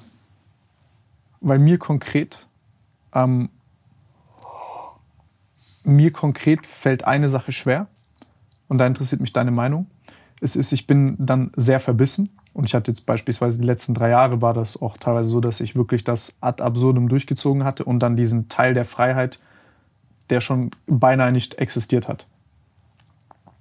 Und hier ist es dann so, dass man Gefühle der Schuld hat oder man denkt, man kommt nicht schnell genug voran, man ist dann nicht gut genug, ähm, man, das ist verschwendete Zeit, das und dann ist man auch manchmal gezwungenermaßen in Zuständen, wo man merkt, okay, man benötigt jetzt Freiheit, aber man ist so weit von sich selbst entfernt durch diese Strukturen, dieses Verhärtete, was du beschrieben hast, dass man äh, also so, so, so, also dass man schon fast seinen eigenen Willen verloren hat.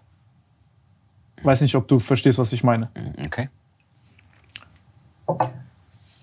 Und also für mich zum Beispiel war das, also es gibt, glaube ich, auch das Problem, also es gibt das Problem andersrum, das hatte ich auch schon in meinem Leben.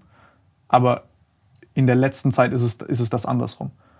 Und das finde ich interessant zu hören, weil diese Flexibilität, die du hast, in beide Richtungen quasi, ah, jetzt zack, okay, intentionsgetrieben, ich ziehe meine Struktur durch, ohne Wenn und Aber. Und auf der anderen Seite dann, so Freunde, im Kalkofen, let's ja. go. Yin und Yang. Tag und Nacht. Mhm. Körper und Geist. Wir haben einen Körper, wir haben einen Geist. Wenn es darum geht, Geisteszustände zu erlernen, sich damit zu beschäftigen, bedeutet also auch innerhalb dieses Geistzustandes manchmal offener Geist, manchmal gerichteter Geist. Okay? Bedeutet also, erster Schritt, genauso wie du deinen Körper trainieren musst, damit du feinfühliger wirst für deine einzelnen, für deinen einzelnen Körper. Mhm. Genauso musst du eben auch Geistesbereiche trainieren, damit du überhaupt klar identifizieren kannst, das ist jetzt offener Geist und das ist jetzt mein gerichteter Geist. Ich nenne die jetzt einfach nur so, weil ich das, weil das so der Wortgebrauch ist, den ich normalerweise nutze. Okay? Manchmal sage ich auch, es gibt einen, ähm, manchmal bist du lediglich Beobachter. Manchmal bist du Beobachter oder manchmal bist du Dirigent. Mhm. Manchmal bist du derjenige, der aktiv das Auto steuert oder du bist manchmal passiver Mitfahrer. Okay? Mhm. Das heißt, du kannst bezüglich deiner mentalen Einstellung innerlich, kannst du verschiedene Ebenen einnehmen. Ja, das, das heißt, du kannst geistig anders ausgerichtet sein. Damit du aber die verschiedenen Nuancen bei deinem Geist feststellst, wo befinde ich mich gerade, ist es eben notwendig, wie beim körperlichen Training, dass wir geistiges Training haben. Das heißt, wie mache ich das, damit ich flexibler werde in diesen Bereichen? Mhm. Wie mache ich das, wenn ich feststelle, ich, ich merke das, aber was kann ich tun? Es geht irgendwie nicht weg. Ja, weil der Geist eventuell einfach noch nicht genug trainiert ist. Mhm. Und jetzt sagst du, ja, geht das denn überhaupt?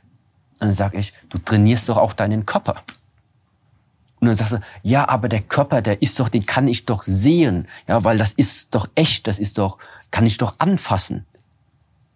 Den Geist, wie, wie, den, den kann ich nicht sehen von einem Menschen. Wie soll ich das machen? Und das ist eben die Besonderheit der asiatischen Sichtweise auf die Welt. Wir leben in einer Welt, die ist aktuell geprägt durch Formen. Mhm. Der Mann ist geprägt durch die männliche Statur. Also alles, was sichtbar ist. Alles, was sichtbar ist. Ferrari, Lamborghini, Bugatti. Ja, alles verschiedene Formen. Das Essen, verschiedene Formen. Okay? Das heißt, wir leben in einer Welt geprägt durch Formen.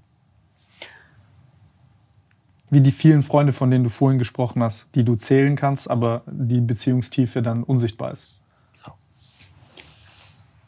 Aber der Großteil unserer Existenz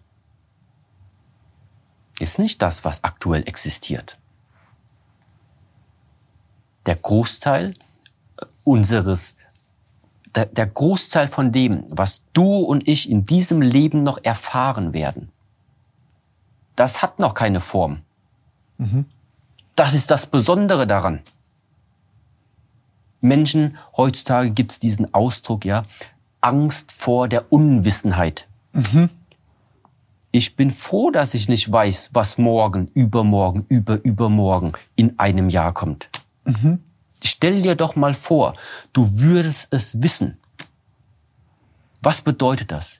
Die Zukunft kann nur so werden, wie wir in unserem menschlichen Geiste es uns vorstellen können. Es ist ein bisschen arm, wenn das so wäre. Ja, und wieso hat man Angst davor und wieso denkt man, dass die Zukunft negativ ist? Ja, da denke ich, das ist eben eine Sache der Geisteshaltung.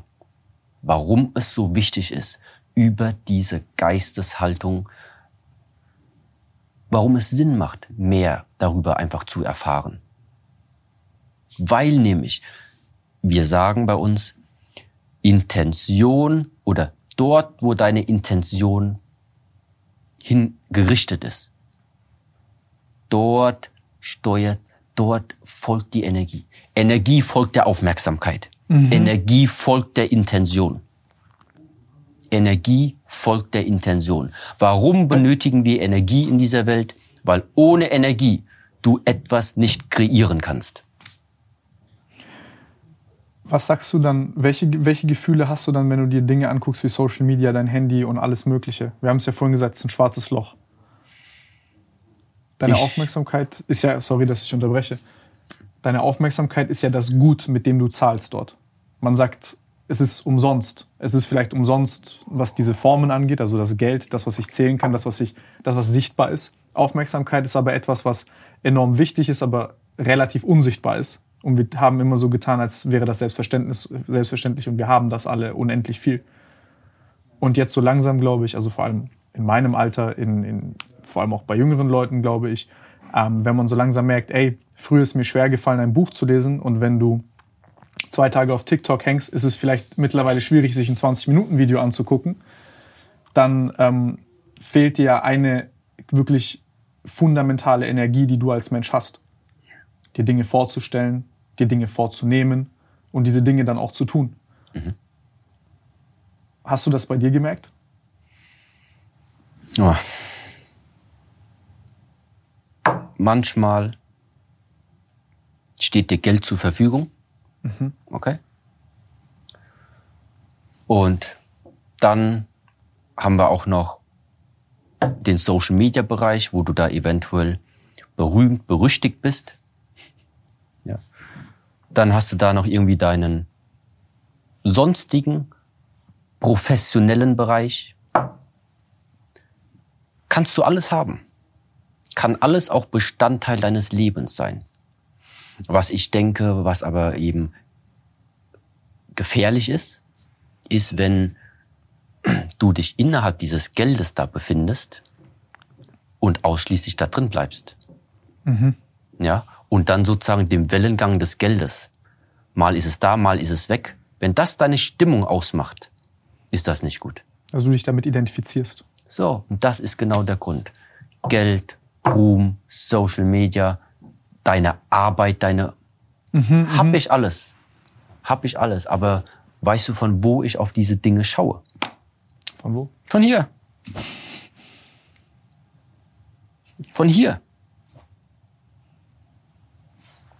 Das, das hier bin ich ich. Das da bin auch nicht ich. Das hier bin auch nicht ich. Es sind aber unmissverständlich, un unmissverständlich Bereiche meines Lebens. Aktuell.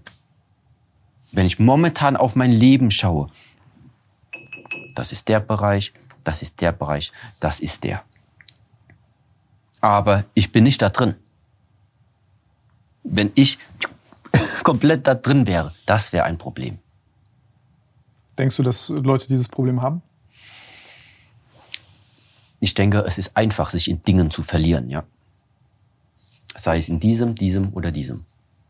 Es ist einfach, sich in Dingen zu verlieren.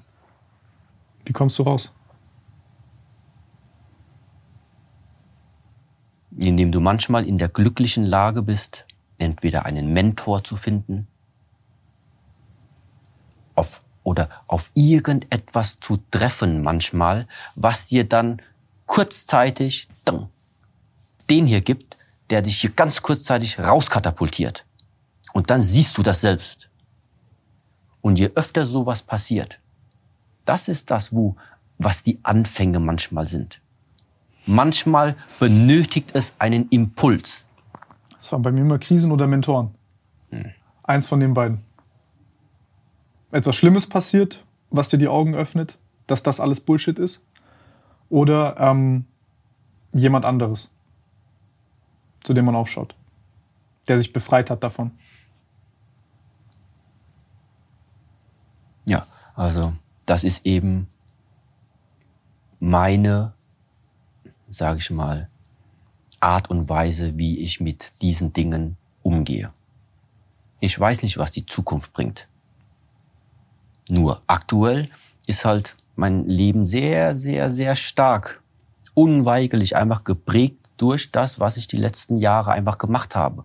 Und das war eben das Beschäftigen in diesem Bereich Shaolin Kung Fu, Kampfkunst, ja, buddhistische Lehre, asiatische Philosophien. Das war der Bereich, in dem ich mich in den letzten Jahrzehnten beschäftigt habe.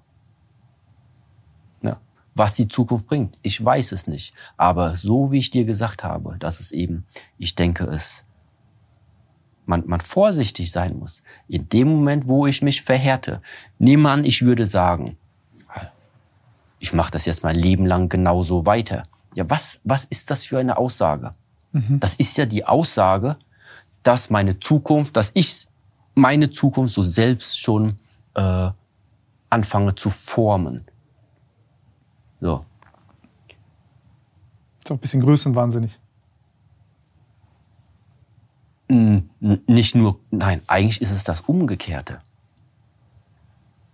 Du bist nicht größenwahnsinnig, sondern Ah, du, bist, du, beschränkst dich eigentlich. Ja, ja, ja. Du beschränkst dich für die Möglichkeiten, die dieses Leben dir, falls ich jetzt 100 Jahre alt werde, die ich in 60 Jahren noch so mhm. entdecken könnte. Wenn ich sage, nee, komm, Universum, ist mir vollkommen egal, was für Pläne du da hast. Ich bleib jetzt hier 14, die nächsten sechs Jahre auf diesem Weg. Das kann ja einfach nur kleiner sein als das, was tatsächlich möglich ist. Das ist blind, ja. So. Und da muss man einfach, denke ich, aufpassen. Dieses schlechte Zukunftsbild, ähm, denkst du, dass das auch vielleicht damit zu tun hat, du hast vorhin gesagt, man guckt sehr stark auf Formen und ähm, Oberflächlichkeiten. Äh, ein Teil dieser Oberflächlichkeit ist ja, sage ich mal, die Schönheit, die Energie, die mit ähm, einem jungen Körper kommt. Und du hast gesagt, du bist nicht dein Geist, aber du bist auch nicht dein Körper. Und ähm, ist es eine übertriebene, ist, ist es vielleicht eine Sache, die, die, ich weiß jetzt nicht, ob im Westen, aber ähm, die hier vielleicht herrscht, dass man durch die Welt, so wie sie gerade ist, ähm, eine übertriebene Fixierung hat auf den Körper und dann auch sozusagen das unterschätzt und als schlechter sieht, die Zukunft, ähm, das Älterwerden und das dann dadurch auch so ein bisschen, ja, wie soll ich sagen, ähm, als weniger wertvoll sieht und das nur als schlecht, also nur schwarz malt? zumindest das, was auffällig ist, mhm. ist, dass die Qualitäten, die heutzutage sozusagen propagiert werden, ja, das ist ja auf jeden Fall Jugend, Gesundheit, Schönheit, mehr PS, schneller, härter, höher, weiter. Da kann man ja schon sagen, eigentlich das, das ist so das so ein bisschen, was so äh, eher erwünscht ist, mhm. eher propagiert wird. Ja, das, das ist ja auch nicht falsch, weil diese, das gibt es ja alles. Das ist tatsächlich dieser Aufwärtstrend. Ich persönlich glaube allerdings nicht daran, dass diese Art und Weise des Lebens, dass unser Leben ausschließlich auf der Aufwärtsbewegung besteht. Mhm. Ich denke, das ist ebenso ähnlich wie der Wellengang des Wassers in dem Moment, wo du eben auf die Wasseroberfläche tippst, kannst du nicht nur den Aufwärtsgang haben. Mhm. Du hast immer beides. Ja? Und jetzt ist eben die Sache, dadurch aber, dass wir vielleicht von dieser äußeren Welt die ganze Zeit konfrontiert werden, nur mit dieser einen Richtung. Mhm, nur die ja. Aufwärtsbewegung. So, dementsprechend richtet sich auch unser Geist aus und wir denken, wir müssen genauso sein. Und wenn wir das nicht sind, ist was falsch mit uns? Das kann ein Einschluss sein. Oder aber eben, was passiert ist, wenn man auf das andere trifft, weil auf die trifft man ja, die Kehrseiten. Das Altern, die Senioren, die Armut, die Leute auf der Straße, die keine Arbeit haben, die Leute, die halt weniger ähm, wertige Kleidung anhaben. Ja, da gibt's ja tausend Fälle, wo das ja trotzdem Bestandteil unseres Lebens ist. Ja, und was dann eben passiert ist, dass sich da etwas trennt. Macht doch ein bisschen so. Ja, das ist schon vorstellbar. Ja, weil das, ist ja nicht etwas, was anscheinend propagiert wird. Also sollte man da eventuell auch nicht hinschauen. Mhm. Sollst du nicht hingehen, wo, wo deine Eltern dir gesagt haben, da, da darfst du nicht hin, dorthin. Mhm. ja. So, nur manche Menschen gibt's trotzdem. Die haben das gehört, die kennen die Regeln und wollen trotzdem entdecken. Was hat's damit auf sich?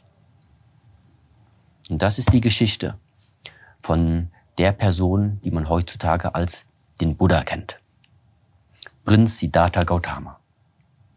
Aufgewachsen als Prinz in einem Königreich, wo sozusagen alles Friede, Freude, Eierkuchen war.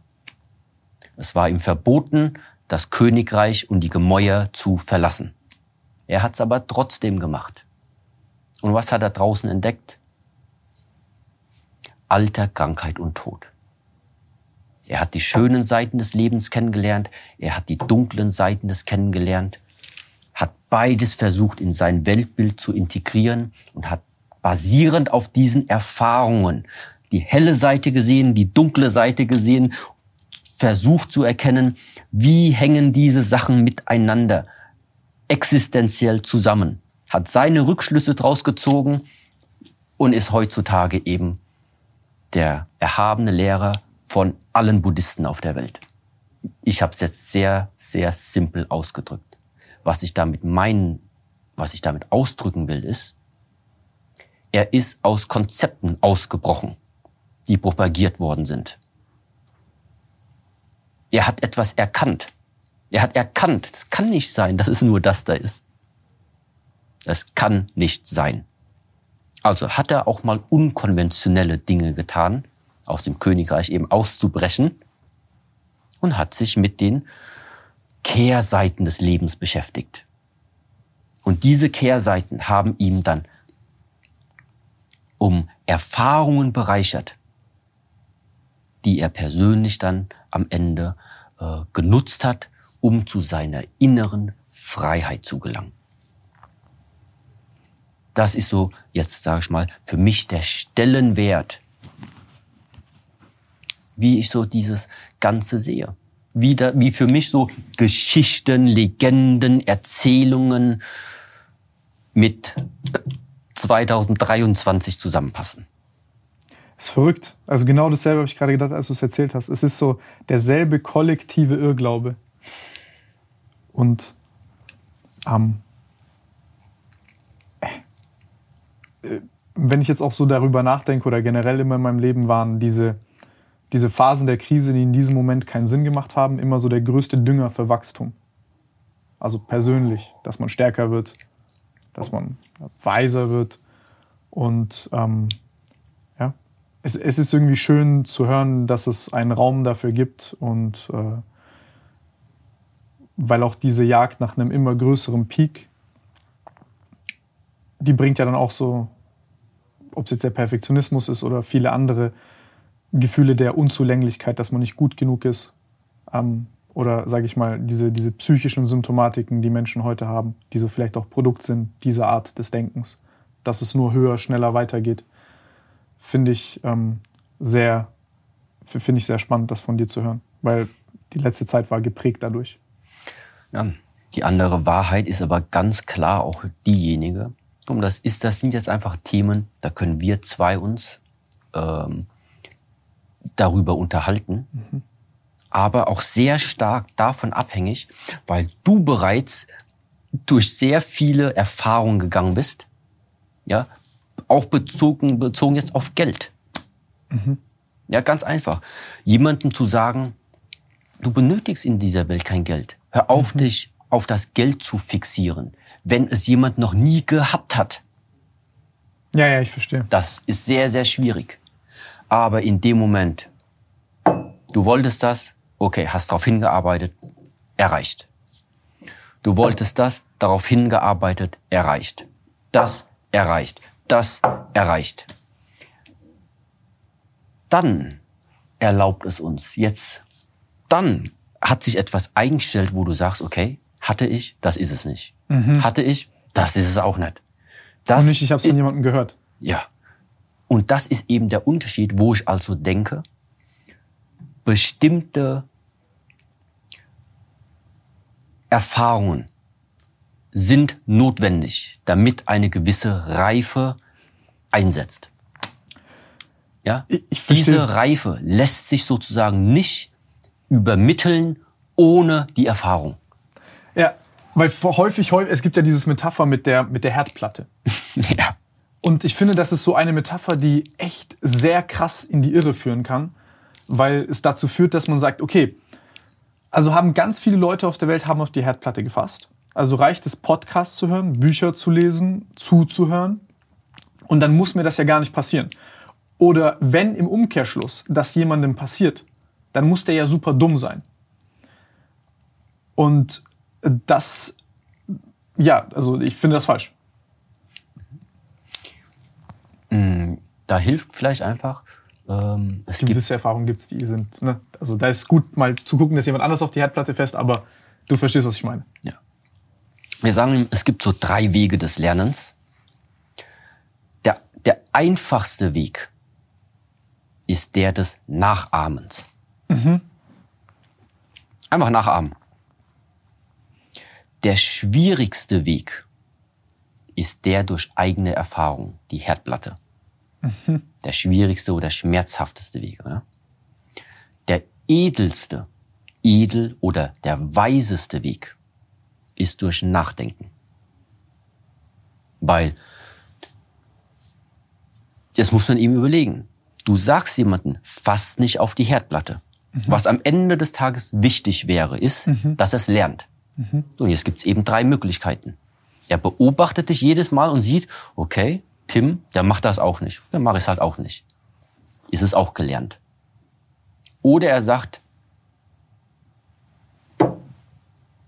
dann tut es aber erstmal weh, bevor er es gelernt hat.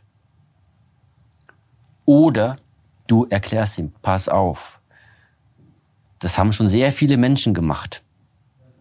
Und es wird sehr, sehr wehtun, wenn du es machst. Weil das verträgt sich einfach nicht mit deiner Haut. Die Temperatur ist einfach zu hoch. Okay, macht eigentlich Sinn. Okay, ich lasse es. Das wäre eben der edelste. Die Sache ist eben nur die, jeder Mensch manchmal hat verschiedene Zugänge zu Dingen. Mhm. Manche Menschen können die Weisheit bei sich nutzen und es reicht, wenn du es sagst. Andere sind Hardliner. Da reicht das Sagen nicht. Da muss es einfach der harte Weg sein. Ja? Und andere sagen, okay, ist mir eigentlich egal, ich mache einfach, was er mir sagt. Ja? Das sind so die drei Bereiche.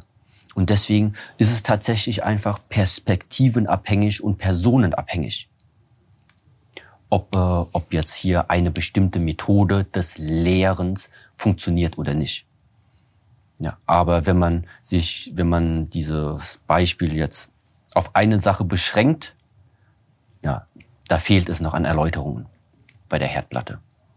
Mhm. Ja, da, ja, ja. da fehlt es noch an ergänzenden Erläuterungen. Dann würde das trotzdem sehr viel Sinn machen. Aber in der Kausalität der Dinge, immer muss einer zuerst auf die Herdplatte fassen, damit er die Geschichte erzählen kann. Das war. Selten ist es so, dass man nur durch Nachdenken die Herdplatte sieht, bevor man auf sie getreten oder gefasst hat. Ähm, ja, und das ist auch eine gute Sache. Das heißt, jemand musste überhaupt erstmal das Leid gespürt haben, mhm. um dir danach dann zu erzählen, wie du es umgehst. Ja. So. Gut. Und das ist eben genau die Sache, warum innerhalb dieses Kung-Fu-Trainings, weil das ist ja der Bereich, wo ich jetzt größtenteils herkomme, wo das genauso ist. Da gibt es sehr, sehr viele Übungen. Da kann halt jemand erzählen, was er will, wie die zu funktionieren hat. So, aber wenn eine Person das nie selbst praktiziert hat, kann er so viel erzählen, wie er will. Da fehlt es an einer sehr, sehr bestimmten Einsicht. Und diese Einsicht hat nur jemand, der eben besagt, durch das Tal der Schmerzen gegangen ist. Ich kann es gar nicht häufig genug erwähnen. Wenn du echtes, meiner Ansicht nach echtes, authentisches, brauchbares und funktionelles Kung-Fu-Training lernen willst, wird das kein einfacher Weg. Ganz einfach. Heutzutage ist selbstverständlich der Versuch da, dieses Kung-Fu der breiten Masse zugänglich zu machen. Ja, in einer verwässerten Form. Da sind es nicht die Five Hindrances, sondern die Five Shortcuts. Weil das würde die Masse nicht aushalten. Mhm. Ganz einfach. So. Das muss ich irgendwann mal probieren, eine Woche. Ist jetzt nicht ein Jahr, zwei oder drei oder vier, aber das muss ich echt mal probieren. Dann weiß ich es zumindest. Ja. Ähm, zu der Sache gerade ähm, finde ich interessant auch, all diese Dinge, über die wir gerade gesprochen haben, sind ja eine Art Rezept für eine Art Paralyse weil du als Mensch dann nicht vom Fleck kommst.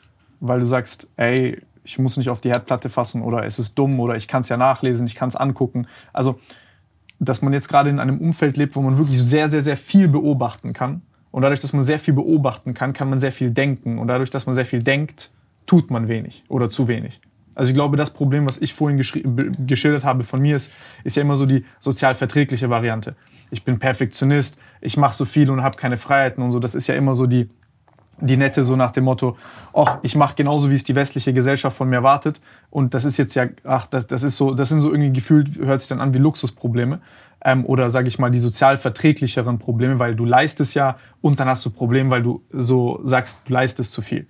Was ja, hm, was nicht die, was nicht meine Absicht war, als ich darüber gesprochen habe, sondern das bringt ja wirklich einen echten Leidensdruck mit sich.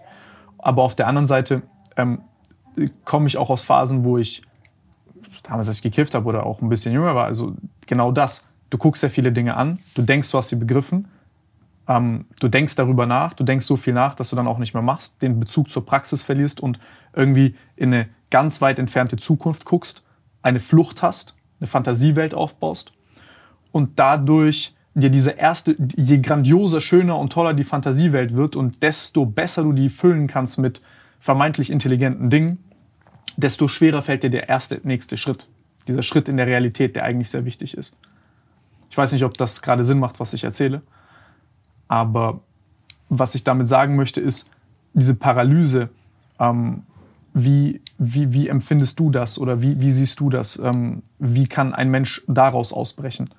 Ist das ein Problem vielleicht des Internets, des zu vielen Beobachtens, des zu viel Denken führt dazu, dass man zu wenig tut? Und man denkt, mit mehr Denken löse ich das Problem? Das ist ja auch, sage ich mal, so eine Trap oder vielleicht eine Hindrance, mhm. die Menschen haben. So, nehmen wir an, du stellst fest, okay, ich habe jetzt mein Leben lang genug Wasser getrunken. Mhm. Ich habe jetzt keine Lust mehr. Das Wasser, das tut mir nicht gut. Ich, ich will, dass da in Zukunft Cola drin ist. Ja? Schon Bock. So. Jetzt ist eben der erste Schritt, nicht einfach die Cola da drüber zu kippen, mhm. weil dann hast du so einen Mischmasch aus dem Wasser und deiner Cola. Das heißt, der erste Schritt ist nicht eben zu versuchen, dorthin zu arbeiten, wo du hin willst. Mhm. Der erste Schritt wäre, die Dinge sein zu lassen, mhm die dich aktuell mit dem befüllt haben, was du nicht in deinem Leben haben willst. Mhm. Ja? Später, kümmern wir uns darum, unser Leben mit neuen Dingen zu schmücken. Bevor wir aber anfangen zu schmücken, erstmal das Alte, was nicht mehr brauchbar ist in deinem Leben, loslassen lernen. Weil es heißt immer, okay, das bringt mir jetzt alles nichts, ich will jetzt das. Mhm. Ich will jetzt das. Dann bist du ja schon wieder in diesem Modus drin. Das geht jetzt also wieder darum, ich will also, das ist so, ich will. Das heißt, du denkst etwas von der Außenwelt, nimmst du zu dir. Das ist ich will. So, aber Nummer eins Schritt ist nicht du willst, sondern das, was du nicht willst, musst du von da erstmal rausbekommen. Und da sprechen wir eben bei uns von sogenannten Reinigungsphasen. Ich habe am Anfang unseres Gesprächs über die Trainingszyklen gesprochen. Mhm. 30 Tage, 90 Tage, 360 Tage, drei Jahre, neun Jahre.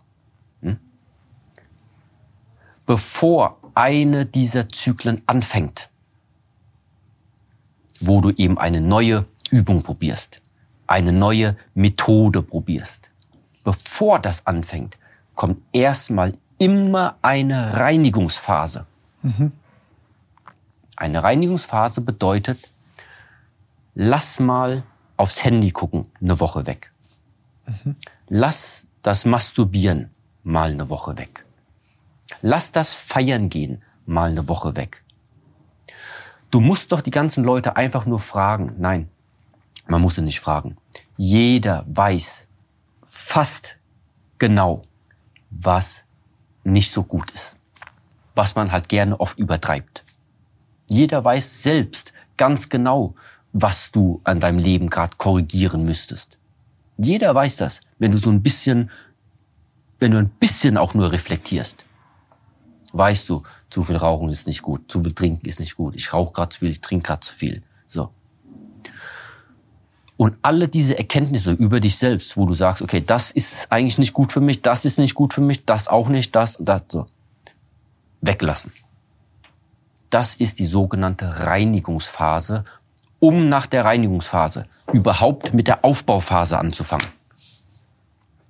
Wenn du dich nämlich vor der Aufbauphase vor der Aufbauphase nicht reinigst, baust du also das ganze Neue auf einem dreckigen Fundament auf,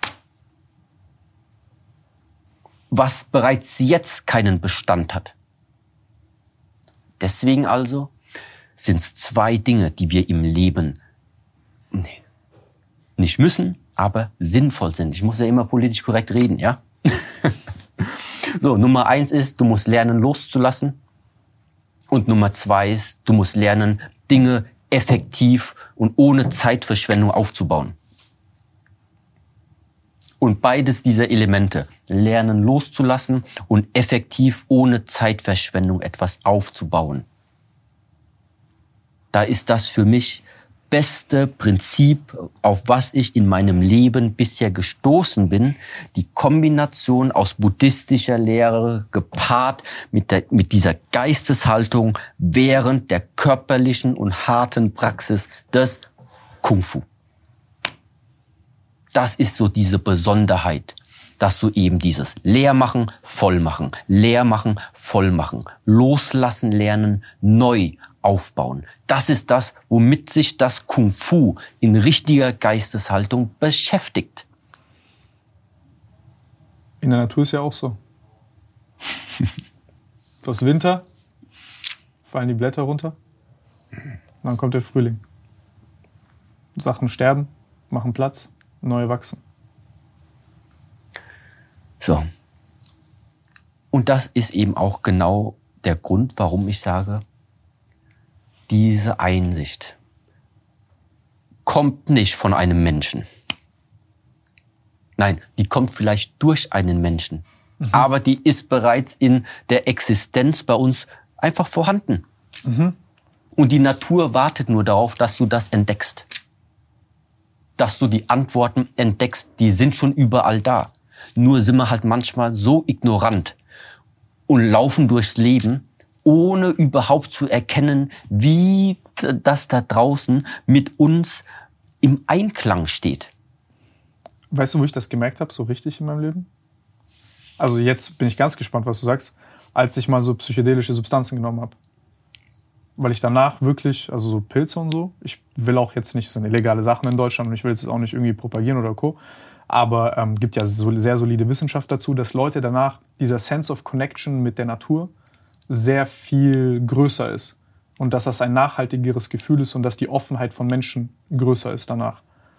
Ähm, gleichzeitig hat es auch das Potenzial zu traumatisieren, wenn man das nimmt ähm, mit der falschen Geisteshaltung oder ich sag mal mit einer fahrlässigen ähm, oder mit unterschiedlichen Zielen, wie ich nehme jetzt einfach viel, habe keinen Respekt davon, dann bin ich auf der Couch und bin einfach drauf. Ähm, hast du Erfahrungen mit sowas oder ähm, wie hast du diesen, diese, dieses, diese, ich glaube, dass das ein sehr tiefes Gefühl und ein sehr wichtiges ist, diesen, dieses, davon hast du auch gesprochen, diese, diesen Sense of Connection zu haben, dass irgendwie wir verbunden sind mit all diesen Dingen. Bezogen auf alle Mittel, die bewusstseinserweiternd sind. Mhm. Egal was es ist jetzt. Mhm. Okay?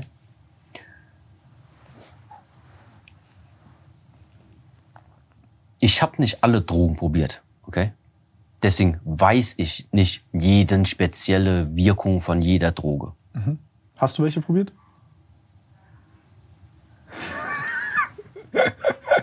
natürlich. Ja, natürlich.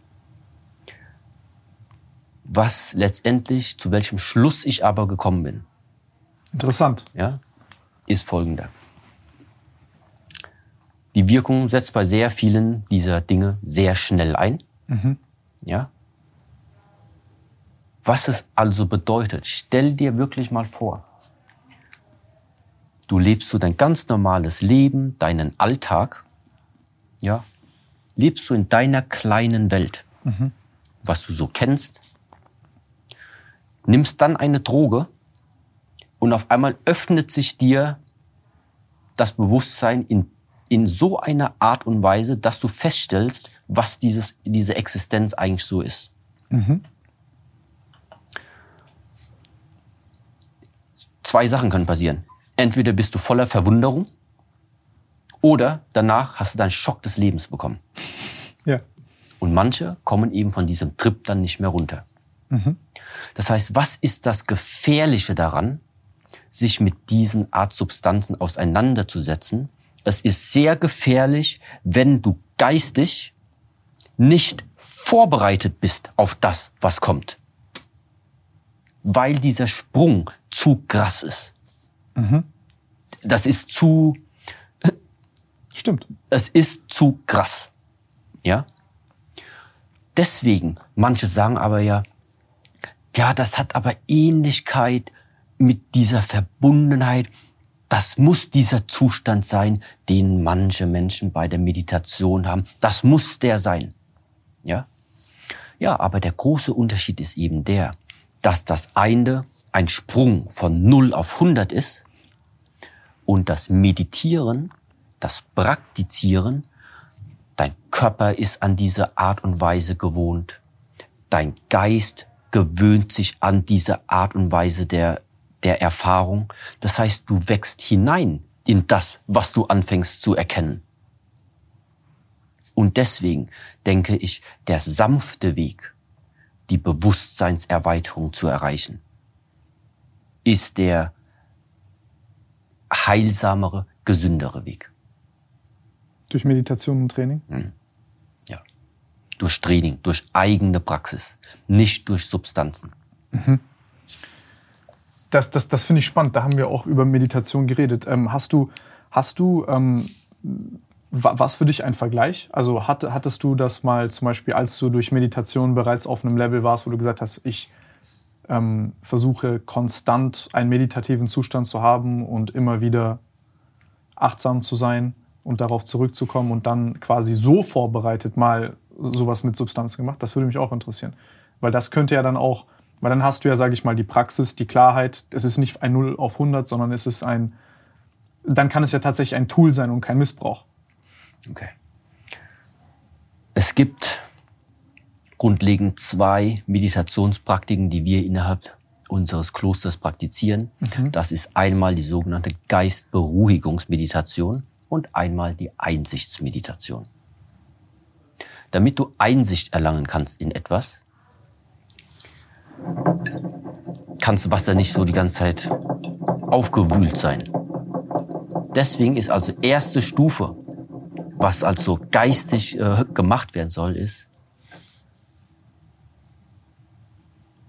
erstmal Geist beruhigen. Lass den erstmal ruhig werden. Ja, es wackelt immer noch. Erstmal Geist beruhigen. So, ist dann der Geist irgendwann ruhig. Jetzt kannst du hingehen. So, und jetzt gucken wir mal uns mal bestimmte Bereiche genauer an. Hm. Und weil es halt jetzt so ruhig ist, ist eben der Blick, jetzt kannst du halt tief blicken. Mhm. Egal welche Bereiche du gerne einblicken würdest. Das heißt beispielsweise, du willst mehr über die Art und Weise erfahren, wie du, warum deine Beziehung gescheitert ist. So. Also blickst du in alle Details, an die du dich erinnerst, sehr tief rein. Versuchst auch mal wahrzunehmen, wie hatte sich die andere Person dabei gefühlt, als du das geäußert hattest. Liegt da vielleicht doch ein Fehler auf deiner Seite? Hattest du vielleicht tatsächlich etwas in der Vergangenheit getan, was dann den anderen Menschen verletzt hat? All diese Dinge fängst du jetzt an, mit neuen Augen zu sehen, weil du dich teilweise davon distanziert hast, dich also nicht mehr damit, sage ich mal, unmittelbar konfrontierst und jetzt vor allem aber mit ruhigem Blick die Dinge betrachten kannst. Also gib dir das, was du siehst, Einsicht. Einsicht darin, wie du in Zukunft etwas besser machen kannst. So. Und,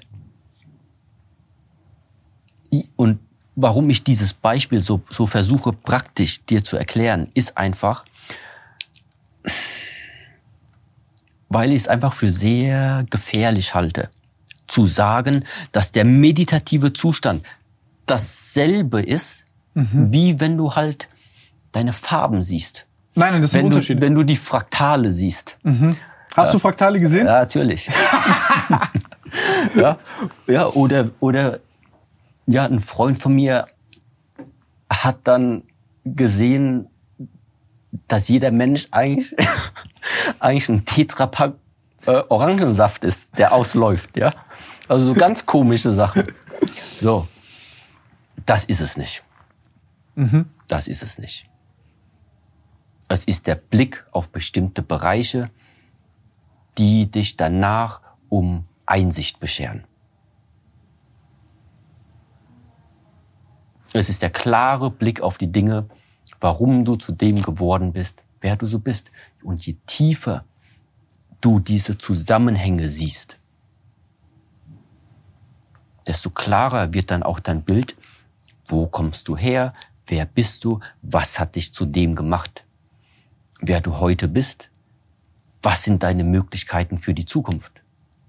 Mhm. Ähm, äh, kurze Zwischenfrage an dich. Ich weiß nicht, wie das für dich zeitlich ist, weil ich habe, also ich äh, habe diese Fragen, also ich, ich, rede da sehr gerne gerade mit dir. Ich will nur nicht, dass du jetzt irgendwie äh, gehen musst oder so, nicht dich hier weiter festhalte. Noch ein paar Minuten habe ich gar kein Problem. Gut.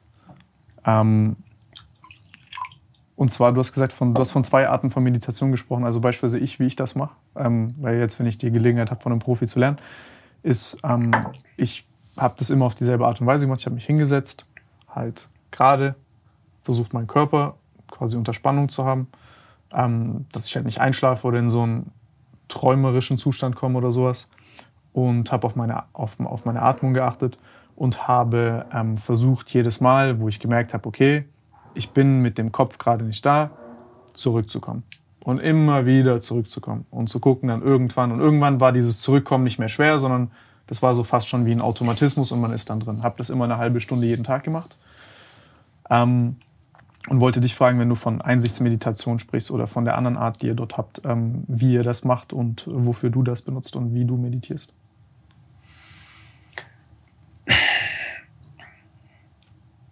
Meine Art der Meditation ist sehr oft verbunden mit körperlichen Bewegungen. Mhm. Ja. Das heißt, nachdem beispielsweise mein Körper, wenn ich merke, okay, ich bin jetzt, ich bin jetzt da, ich bin jetzt da bedeutet Körper, Intention, Geist und Energie. Körper, Geist, Herz. Wenn das für mich im Einklang ist, dann weiß ich, jetzt bin ich sozusagen bereit, eine bestimmte Praxis einzugehen. Mhm. Ja. Es gibt einfach eine Praxis, die nennt sich Microcosmic Orbit. Ja, ähm, ich weiß nicht, wie ich das jetzt auf Deutsch übersetzen soll. Ja. Kleiner Himmelszyklus. Das ist meine gebräuchlichste Variante, die ich für meine Praxis benutze. Weil diese Art der Praxis was tut. Du nimmst verschiedene Positionen ein, in denen du verweilst. Das sind verschiedene Haltungen, ja. Eins, zwei, drei, vier. Sind verschiedene Positionen, die du einnimmst. Während du sie einnimmst, hast du eine bestimmte Anzahl und einen bestimmten Rhythmus auch bei der Atmung. Das heißt, wie lange ist dein Einatemzug und wie lange ist der Ausatemzug. Das ist eine, ein Aspekt, der variiert wird. So. Und das Ganze wiederholst du eben dann für eine bestimmte Zeit. Und was es eben ermöglicht oder was es entwickelt, ist ein Körpergefühl, das eben ohne diese Praxis, ich denke, mm, lässt sich sehr schwierig, lässt sich sehr schwierig entwickeln. Und jetzt die Frage, und für was braucht man diese zusätzliche Achtsamkeit, diese zusätzliche Fähigkeit? Ja, ich denke, das ist eben der Unterschied, warum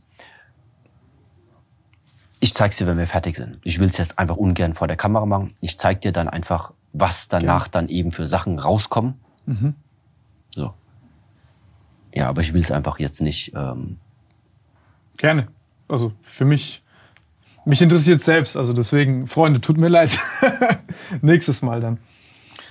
Ähm, zu dem, zu, zu, dieser, zu, diese, zu dieser Sache mit den Fraktalen. Ich verstehe, dass du, äh, du siehst, interessiert mich. Ähm, ich habe das jetzt vier, fünf Jahre nicht mehr gemacht. Also, aber was ich daran, was ich daran interessant finde, ist, ich verstehe dich, du ähm, willst keinen generellen Advice geben und jetzt sagen, äh, Freunde, das oder das, weil du sagst, wenn du von dir sprichst, dann ahmen das vielleicht Leute nach. Ähm, was mich persönlich aber interessiert ist, es muss dann auch nicht da rein, wir können es auch rausschneiden, ist, ähm, hatte das einen Effekt auf dich? Also sagst du, dass du danach reicher geworden bist an irgendeiner Erfahrung oder einer Erkenntnis? Ähm, oder hattest du einen tieferen, eine tiefere Verbindung, die vielleicht bis heute, irgendwas, was du bis heute mitgenommen hast? Nicht, nicht irgendwas, was ähm, irgendwie sich in dem Moment cool angefühlt hat wie die Tetrapacks und du am nächsten Tag dir das anguckst und darüber nachdenkst und sagst, okay, das war in diesem Moment, war meine Wahrnehmung verzerrt und das spielt jetzt keine Rolle mehr. Also über diese Dinge, über diese sinnlichen Sachen, die, über die will ich gar nicht sprechen, weil das ist für mich, also das sehe ich wahrscheinlich ähnlich wie du. Das ist die Antwort, die jetzt gleich kommt, ist tatsächlich auch der Grund, warum ich heute, wenn mich jemand nach einer Empfehlung fragt, mhm. fragt, ich sagen würde, lass es. Mhm. Lass es. Warum? Ja, weil einerseits meine persönliche Erfahrung ist die, mir ist aus der Erfahrung nichts geblieben, außer dass ich zu jener Zeit einfach gewusst habe, okay, gesund für den Körper ist das auf keinen Fall. Mhm. Das ist das, was mir geblieben ist. Das ist das, was mir am Ende geblieben ist. Ja, warum ich mich auch dann komplett von diesen Dingen getrennt habe. Das heißt Nummer eins, ich habe für mich gespürt, da passiert etwas auf körperlicher Ebene, was einfach ähm, nicht gut sein kann auf regelmäßiger Ebene. Das war so die eine Sache. Auf geistiger Ebene ist mir da tatsächlich nichts geblieben, wo ich sagen würde, ja, dieses eine Mal hat sich gelohnt, weil ohne das wäre ich nie zu dieser Einsicht gekommen. Gibt mhm. es da eigentlich auch nichts, wo ich von mir aus berichten kann. Und das Argument manchmal, wo ich jetzt, und wenn man eben in diesen Bereichen manchmal ist und eben Menschen auch kennt in diesen Bereichen, da merkt man aber ja auch teilweise, oder habe ich zumindest beobachtet, jeder, viele nehmen das, sagen, das ist bewusstseinserweiternd und sie hatten dann Kontakt zu höheren Wesen und zu egal was, egal wie man es bezeichnet. Mhm. Aber trifft man diese Menschen dann ein halbes Jahr, ein Jahr, zwei Jahre später, ist da meistens aber nichts passiert. Mhm. Und dann frage ich mich, okay, du hattest diese Einsicht, bist auf andere Wesen getroffen, ja? Jetzt hypothetisch. Bist auf andere Wesen getroffen, hast festgestellt, wir Menschen sind nicht alleine auf der Welt. Ja? Wie kannst du immer noch dein normales Leben leben? Das heißt, was hast du mit deiner tiefen Einsicht denn jetzt für dich im Leben als Konsequenz gezogen? Und da sehe ich halt aus meiner Beobachtung gar nichts. Dass Menschen, die darüber berichten, diese hochspirituellen Erfahrungen gemacht zu haben, es aber dann nicht eben übersetzt bekommen haben mhm. in eine praktische Konsequenz der Lebensführung. Das ist das, was ich äh, so für mich gesehen habe. Verstehe ich, verstehe ich sehr gut, was du meinst. Für mich war es eine Motivation, weil ich es einmal gesehen habe oder ein paar Mal. Aber ja, die Gefahr darauf kleben zu bleiben oder das mit der Realität, ich will nicht sagen zu verwechseln, aber dieses Gefühl, ähm, weil es so starke Gefühle sind, vielleicht das sein, so seine Klarheit beeinflussen zu lassen, dass man sagt, ähm, okay, weil ich mich gerade so gut fühle, assoziiere ich dieses gute Gefühl mit jedem Gedanken, den ich gerade habe. Und dann baue ich so pseudo-profunde Dinge auf. Also ich denke, ich habe tiefe Erkenntnisse zu Dingen, aber eigentlich habe ich gerade eine sehr tiefe Emotion, die durch die Substanz kommt und die Erkenntnis, die dazu kommt oder die vermeintliche, ähm, die wird als tief empfunden wegen der tiefen Emotionen, die man hat. Und dann, wenn man zwei Tage später darauf guckt, einen Monat später darauf guckt, ist das gar nicht so tief. Ähm, bei mir hat es tatsächlich zu der einen oder anderen Verhaltensänderung geführt, aber ähm, ja, ich verstehe es, ich, ich, ich, ich, ich sehe es genauso wie du. Ähm, es geht definitiv auch ohne. Ich glaube aber, dass es ein guter Escape mal sein kann zu diesem, also wo, wo es mir geholfen hat, ist, ey, nimm das alles nicht so ernst. Und ich sag's mal, als du das mit den Diplomen hattest, durch diese Vorgaben der Eltern, ähm, war es für mich ähnlich zu sehen, oh, das, was ich denke, was wichtig ist, ist eigentlich gar nicht so wichtig, da ist viel mehr. Mhm. Und jetzt begib dich auf den Weg. Aber ich, ich, ich verstehe ich versteh voll und ganz, was du sagst. Es ist, ein, es ist etwas, was glitzert, aber trotzdem irgendwo vielleicht eine Illusion ist. Alleine. Ja, das ist schön ausgedrückt. Es glitzert, ja. Aber nicht alles, was glitzert, muss man haben. Ja. Hm. Wow, ich muss echt sagen, also ich, ich, bin, ich, bin, ich bin echt beeindruckt von dir. Also es ist, ist sehr, sehr lehrreich. Also sehr, sehr viele Dinge, über die man nachdenken kann. Ähm, und dann hoffentlich auch tut. Das ist jedem selbst überlassen, ja. Warum machst du, was du machst? Jetzt mit den Internetauftritten und all dem. Ich meine, du bist jetzt zum Beispiel nicht trainieren. Du opferst ja gerade deine, Teil deiner Lebenszeit. Jetzt wärst du ja beim Training. Du wärst im Kloster. Ich habe mein Training heute schon gehabt. Ja? Deswegen, ja. Sehr gut. Wann bist du aufgestanden? Um drei. Um drei Uhr morgens? Ich bin seit drei wach. Gut, bevor ich losgefahren bin, habe ich noch mal eine Stunde geschlafen, aber ja, komischerweise war ich jetzt die letzten Tage sehr, sehr früh wach. Und dann fängt bei mir eben, ja, wenn ich drei wach bin, habe ich meine kleine Teezeremonie und habe dann von vier meine Morgeneinheit gestartet. Ja. Wie lange ging die? eineinhalb Stunden. Und was hast du da gemacht? Was, was hast du trainiert, die anderthalb Stunden?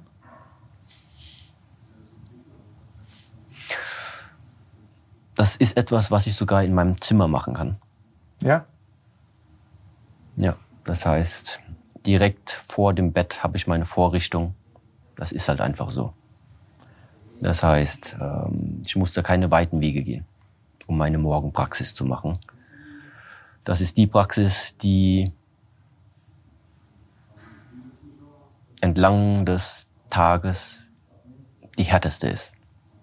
Die morgens? Mhm. Und deswegen ist es genau eben so ausgerichtet, du stehst auf und sobald du wach bist, machst du dich eigentlich an die Arbeit dran und dann fängt der Tag an. Und das gute Gefühl ist eben, alles, was danach kommt, kann nur noch einfacher sein. Das Also tatsächlich jetzt. Und dementsprechend ist sehr viel von dem Training einfach so aufgebaut. Das, was am intensivsten, anstrengendsten, das, worauf du am wenigsten Lust hast, das ist das, was am Morgen, nachdem du also normalerweise mit frischer Energie aufstehst, als erstes abgearbeitet wird. Also einfach so als Prinzip, wie ich das so normalerweise handhabe. Ja. Und damit eben etwas beständig wächst, bedarf es Zeit und Regelmäßigkeit. Ob Lust oder nicht Lust. Das ist eben das, was Kung Fu bedeutet. Kung Fu ist keine Sache, die du dir einfach jetzt aneignest, weil du Lust dazu hast. Nein. Kung Fu bedeutet, du schlägst da einen Weg ein, Du schlägst einen Weg ein, den du jetzt gehst mit allem, was da kommt. Und das bedeutet, mit allen Gefühlszuständen, die du da hast, wirst du durchgehen. Und das ist das, was am Ende belohnt wird. Das ist etwas, was dir dann etwas für dein Leben gibt, was man aus dir nicht mehr rausbekommt. Warum bekommt man es nicht mehr raus? Weil es zu einem Teil von dir geworden ist sowohl jetzt auf mentaler Ebene als auch auf geistiger Ebene gesprochen. Ja, und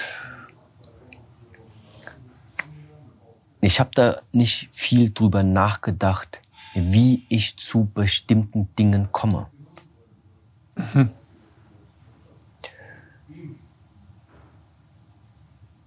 Wenn sich aber manchmal einfach Möglichkeiten ergeben, jemand schickt eine Anfrage. Wenn ich in dem Moment diese Anfrage lese und ich habe Lust darauf und ich denke, eigentlich ist das ganz sinnvoll, weil einfach eventuell durch äh, das Teilen von Ansichten mehr Menschen, die du erreichst, auch irgendwie einen alternativen Weg finden. Dann halte ich das persönlich für einen guten Weg. Und das ist der Grund, warum ich dann auch gesagt habe, okay, dann komme ich jetzt hier und wir unterhalten uns. Aber ich habe keine Ziele, wo ich jetzt zu welchem Podcast ich da als nächstes hinkommen will. Wenn sich was ergibt, überlege ich mir, könnte ich dazu beitragen und habe ich Lust drauf. Ja, wenn ich sage, ja, ich habe was beizutragen und ich habe Lust drauf, dann mach es. Ich habe eine letzte Frage noch. Ich habe sehr viele, aber die, die ist mir jetzt wahrscheinlich die wichtigste. Ähm, das, was du machst, beruht ja auf 5000 Jahren Tradition. Oder noch mehr. sagen wir so, die Shaolin-Tradition, wenn man sich auf den Shaolin-Tempel beruft, ist jetzt tatsächlich 1529 Jahre alt, 1500, bisschen mehr als 1500 Jahre alt. Das Wissen aber über andere Aspektpunkte des Körpers an sich, die sind wesentlich älter als diese Organisation.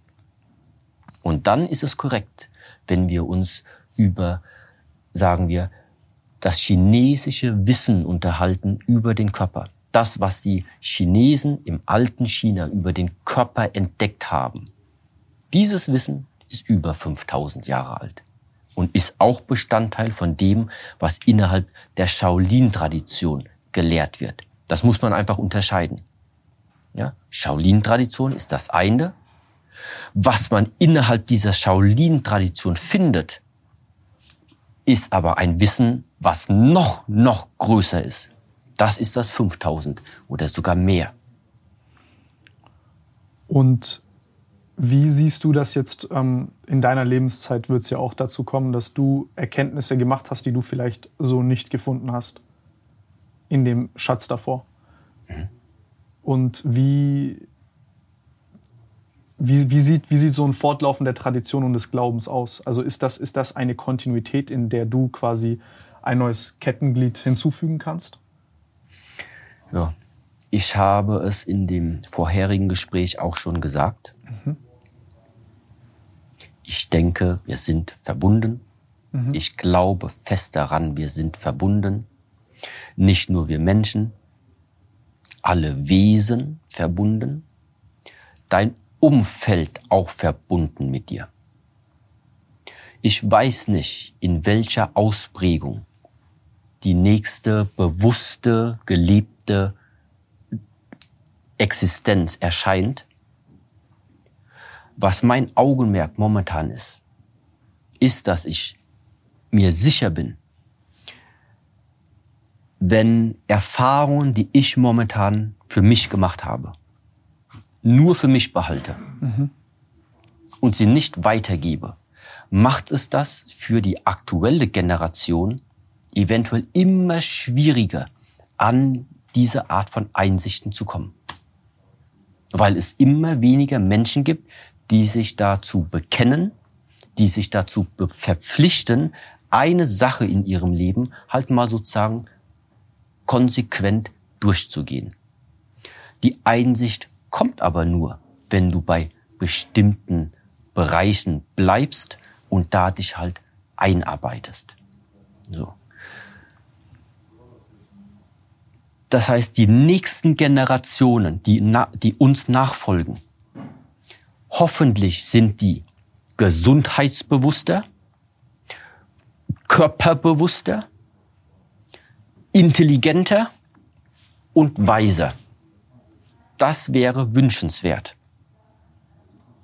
Das Einzige, was also passieren kann, ist, dass die Weisheit, die Intelligenz, das Wissen über den Körper, das Wissen über den Geist, muss also von der aktuellen Generation bereits jetzt weitergegeben werden an die nächste Generation. Sonst werden die nämlich nicht besser als wir. Sonst geht es nämlich nicht so mit der Menschheit, sondern so. Die Menschen werden nicht weiser, intelligenter, bewusster und offener, sondern es kehrt sich in das Umfeld. Warum macht mir das was aus? Weil ich verbunden bin. Weil ich denke, dass auch, es ist jetzt sehr, sehr simplistisch ausgedrückt. Ich spreche zwar von der nächsten Generation, aber ich sage ja auch, wir sind verbunden. Nächste Generation oder jetzige Generation. So wie die nächste Generation sich entwickelt, das spüre ich. Und deswegen schlage ich diesen Weg ein, um zu sagen, so, jetzt aktuell bin ich am Leben, ich habe ein paar Dinge beizutragen, wo ich denke, das würde in der Zukunft Dinge verbessern und deswegen mache ich das. Verstehe. Das ist ganz einfach, ohne viel. Das, das ist mein Beweggrund.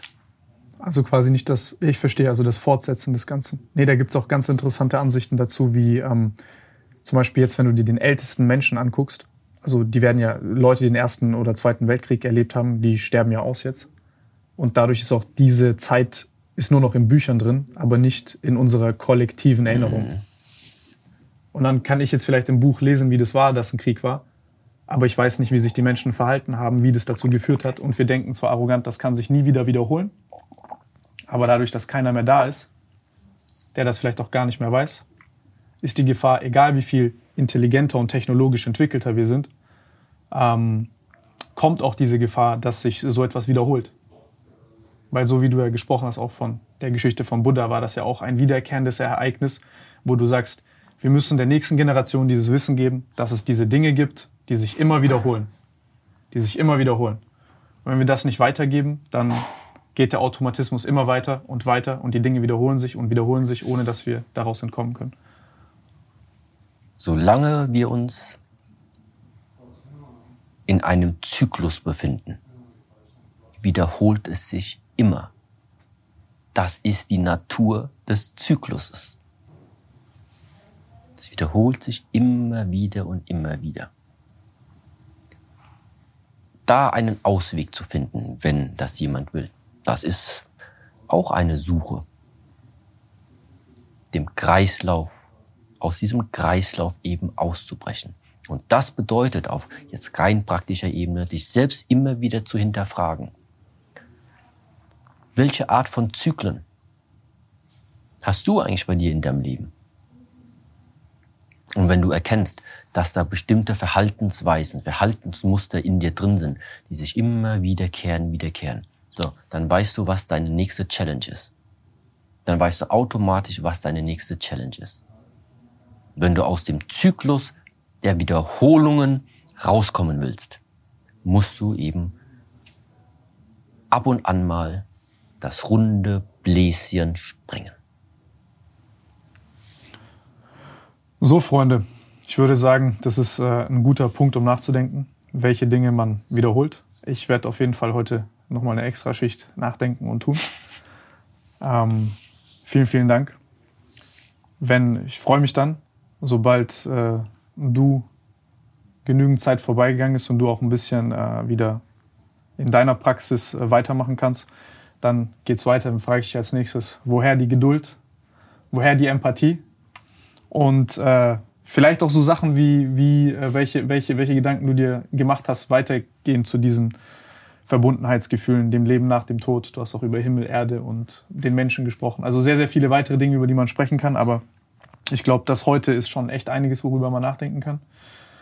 Vielen, vielen lieben Dank für deine Zeit und äh und das ist eben auch dieser Ausdruck. Warum immer diese Geste? Warum? Eins, zwei, die gehören einfach zusammen. Weder diese alleine bringt dir was, noch diese alleine bringt dir was. Das und das, zwei, vor dem Herzen vereint. Hier sitzt die Antwort. Danke.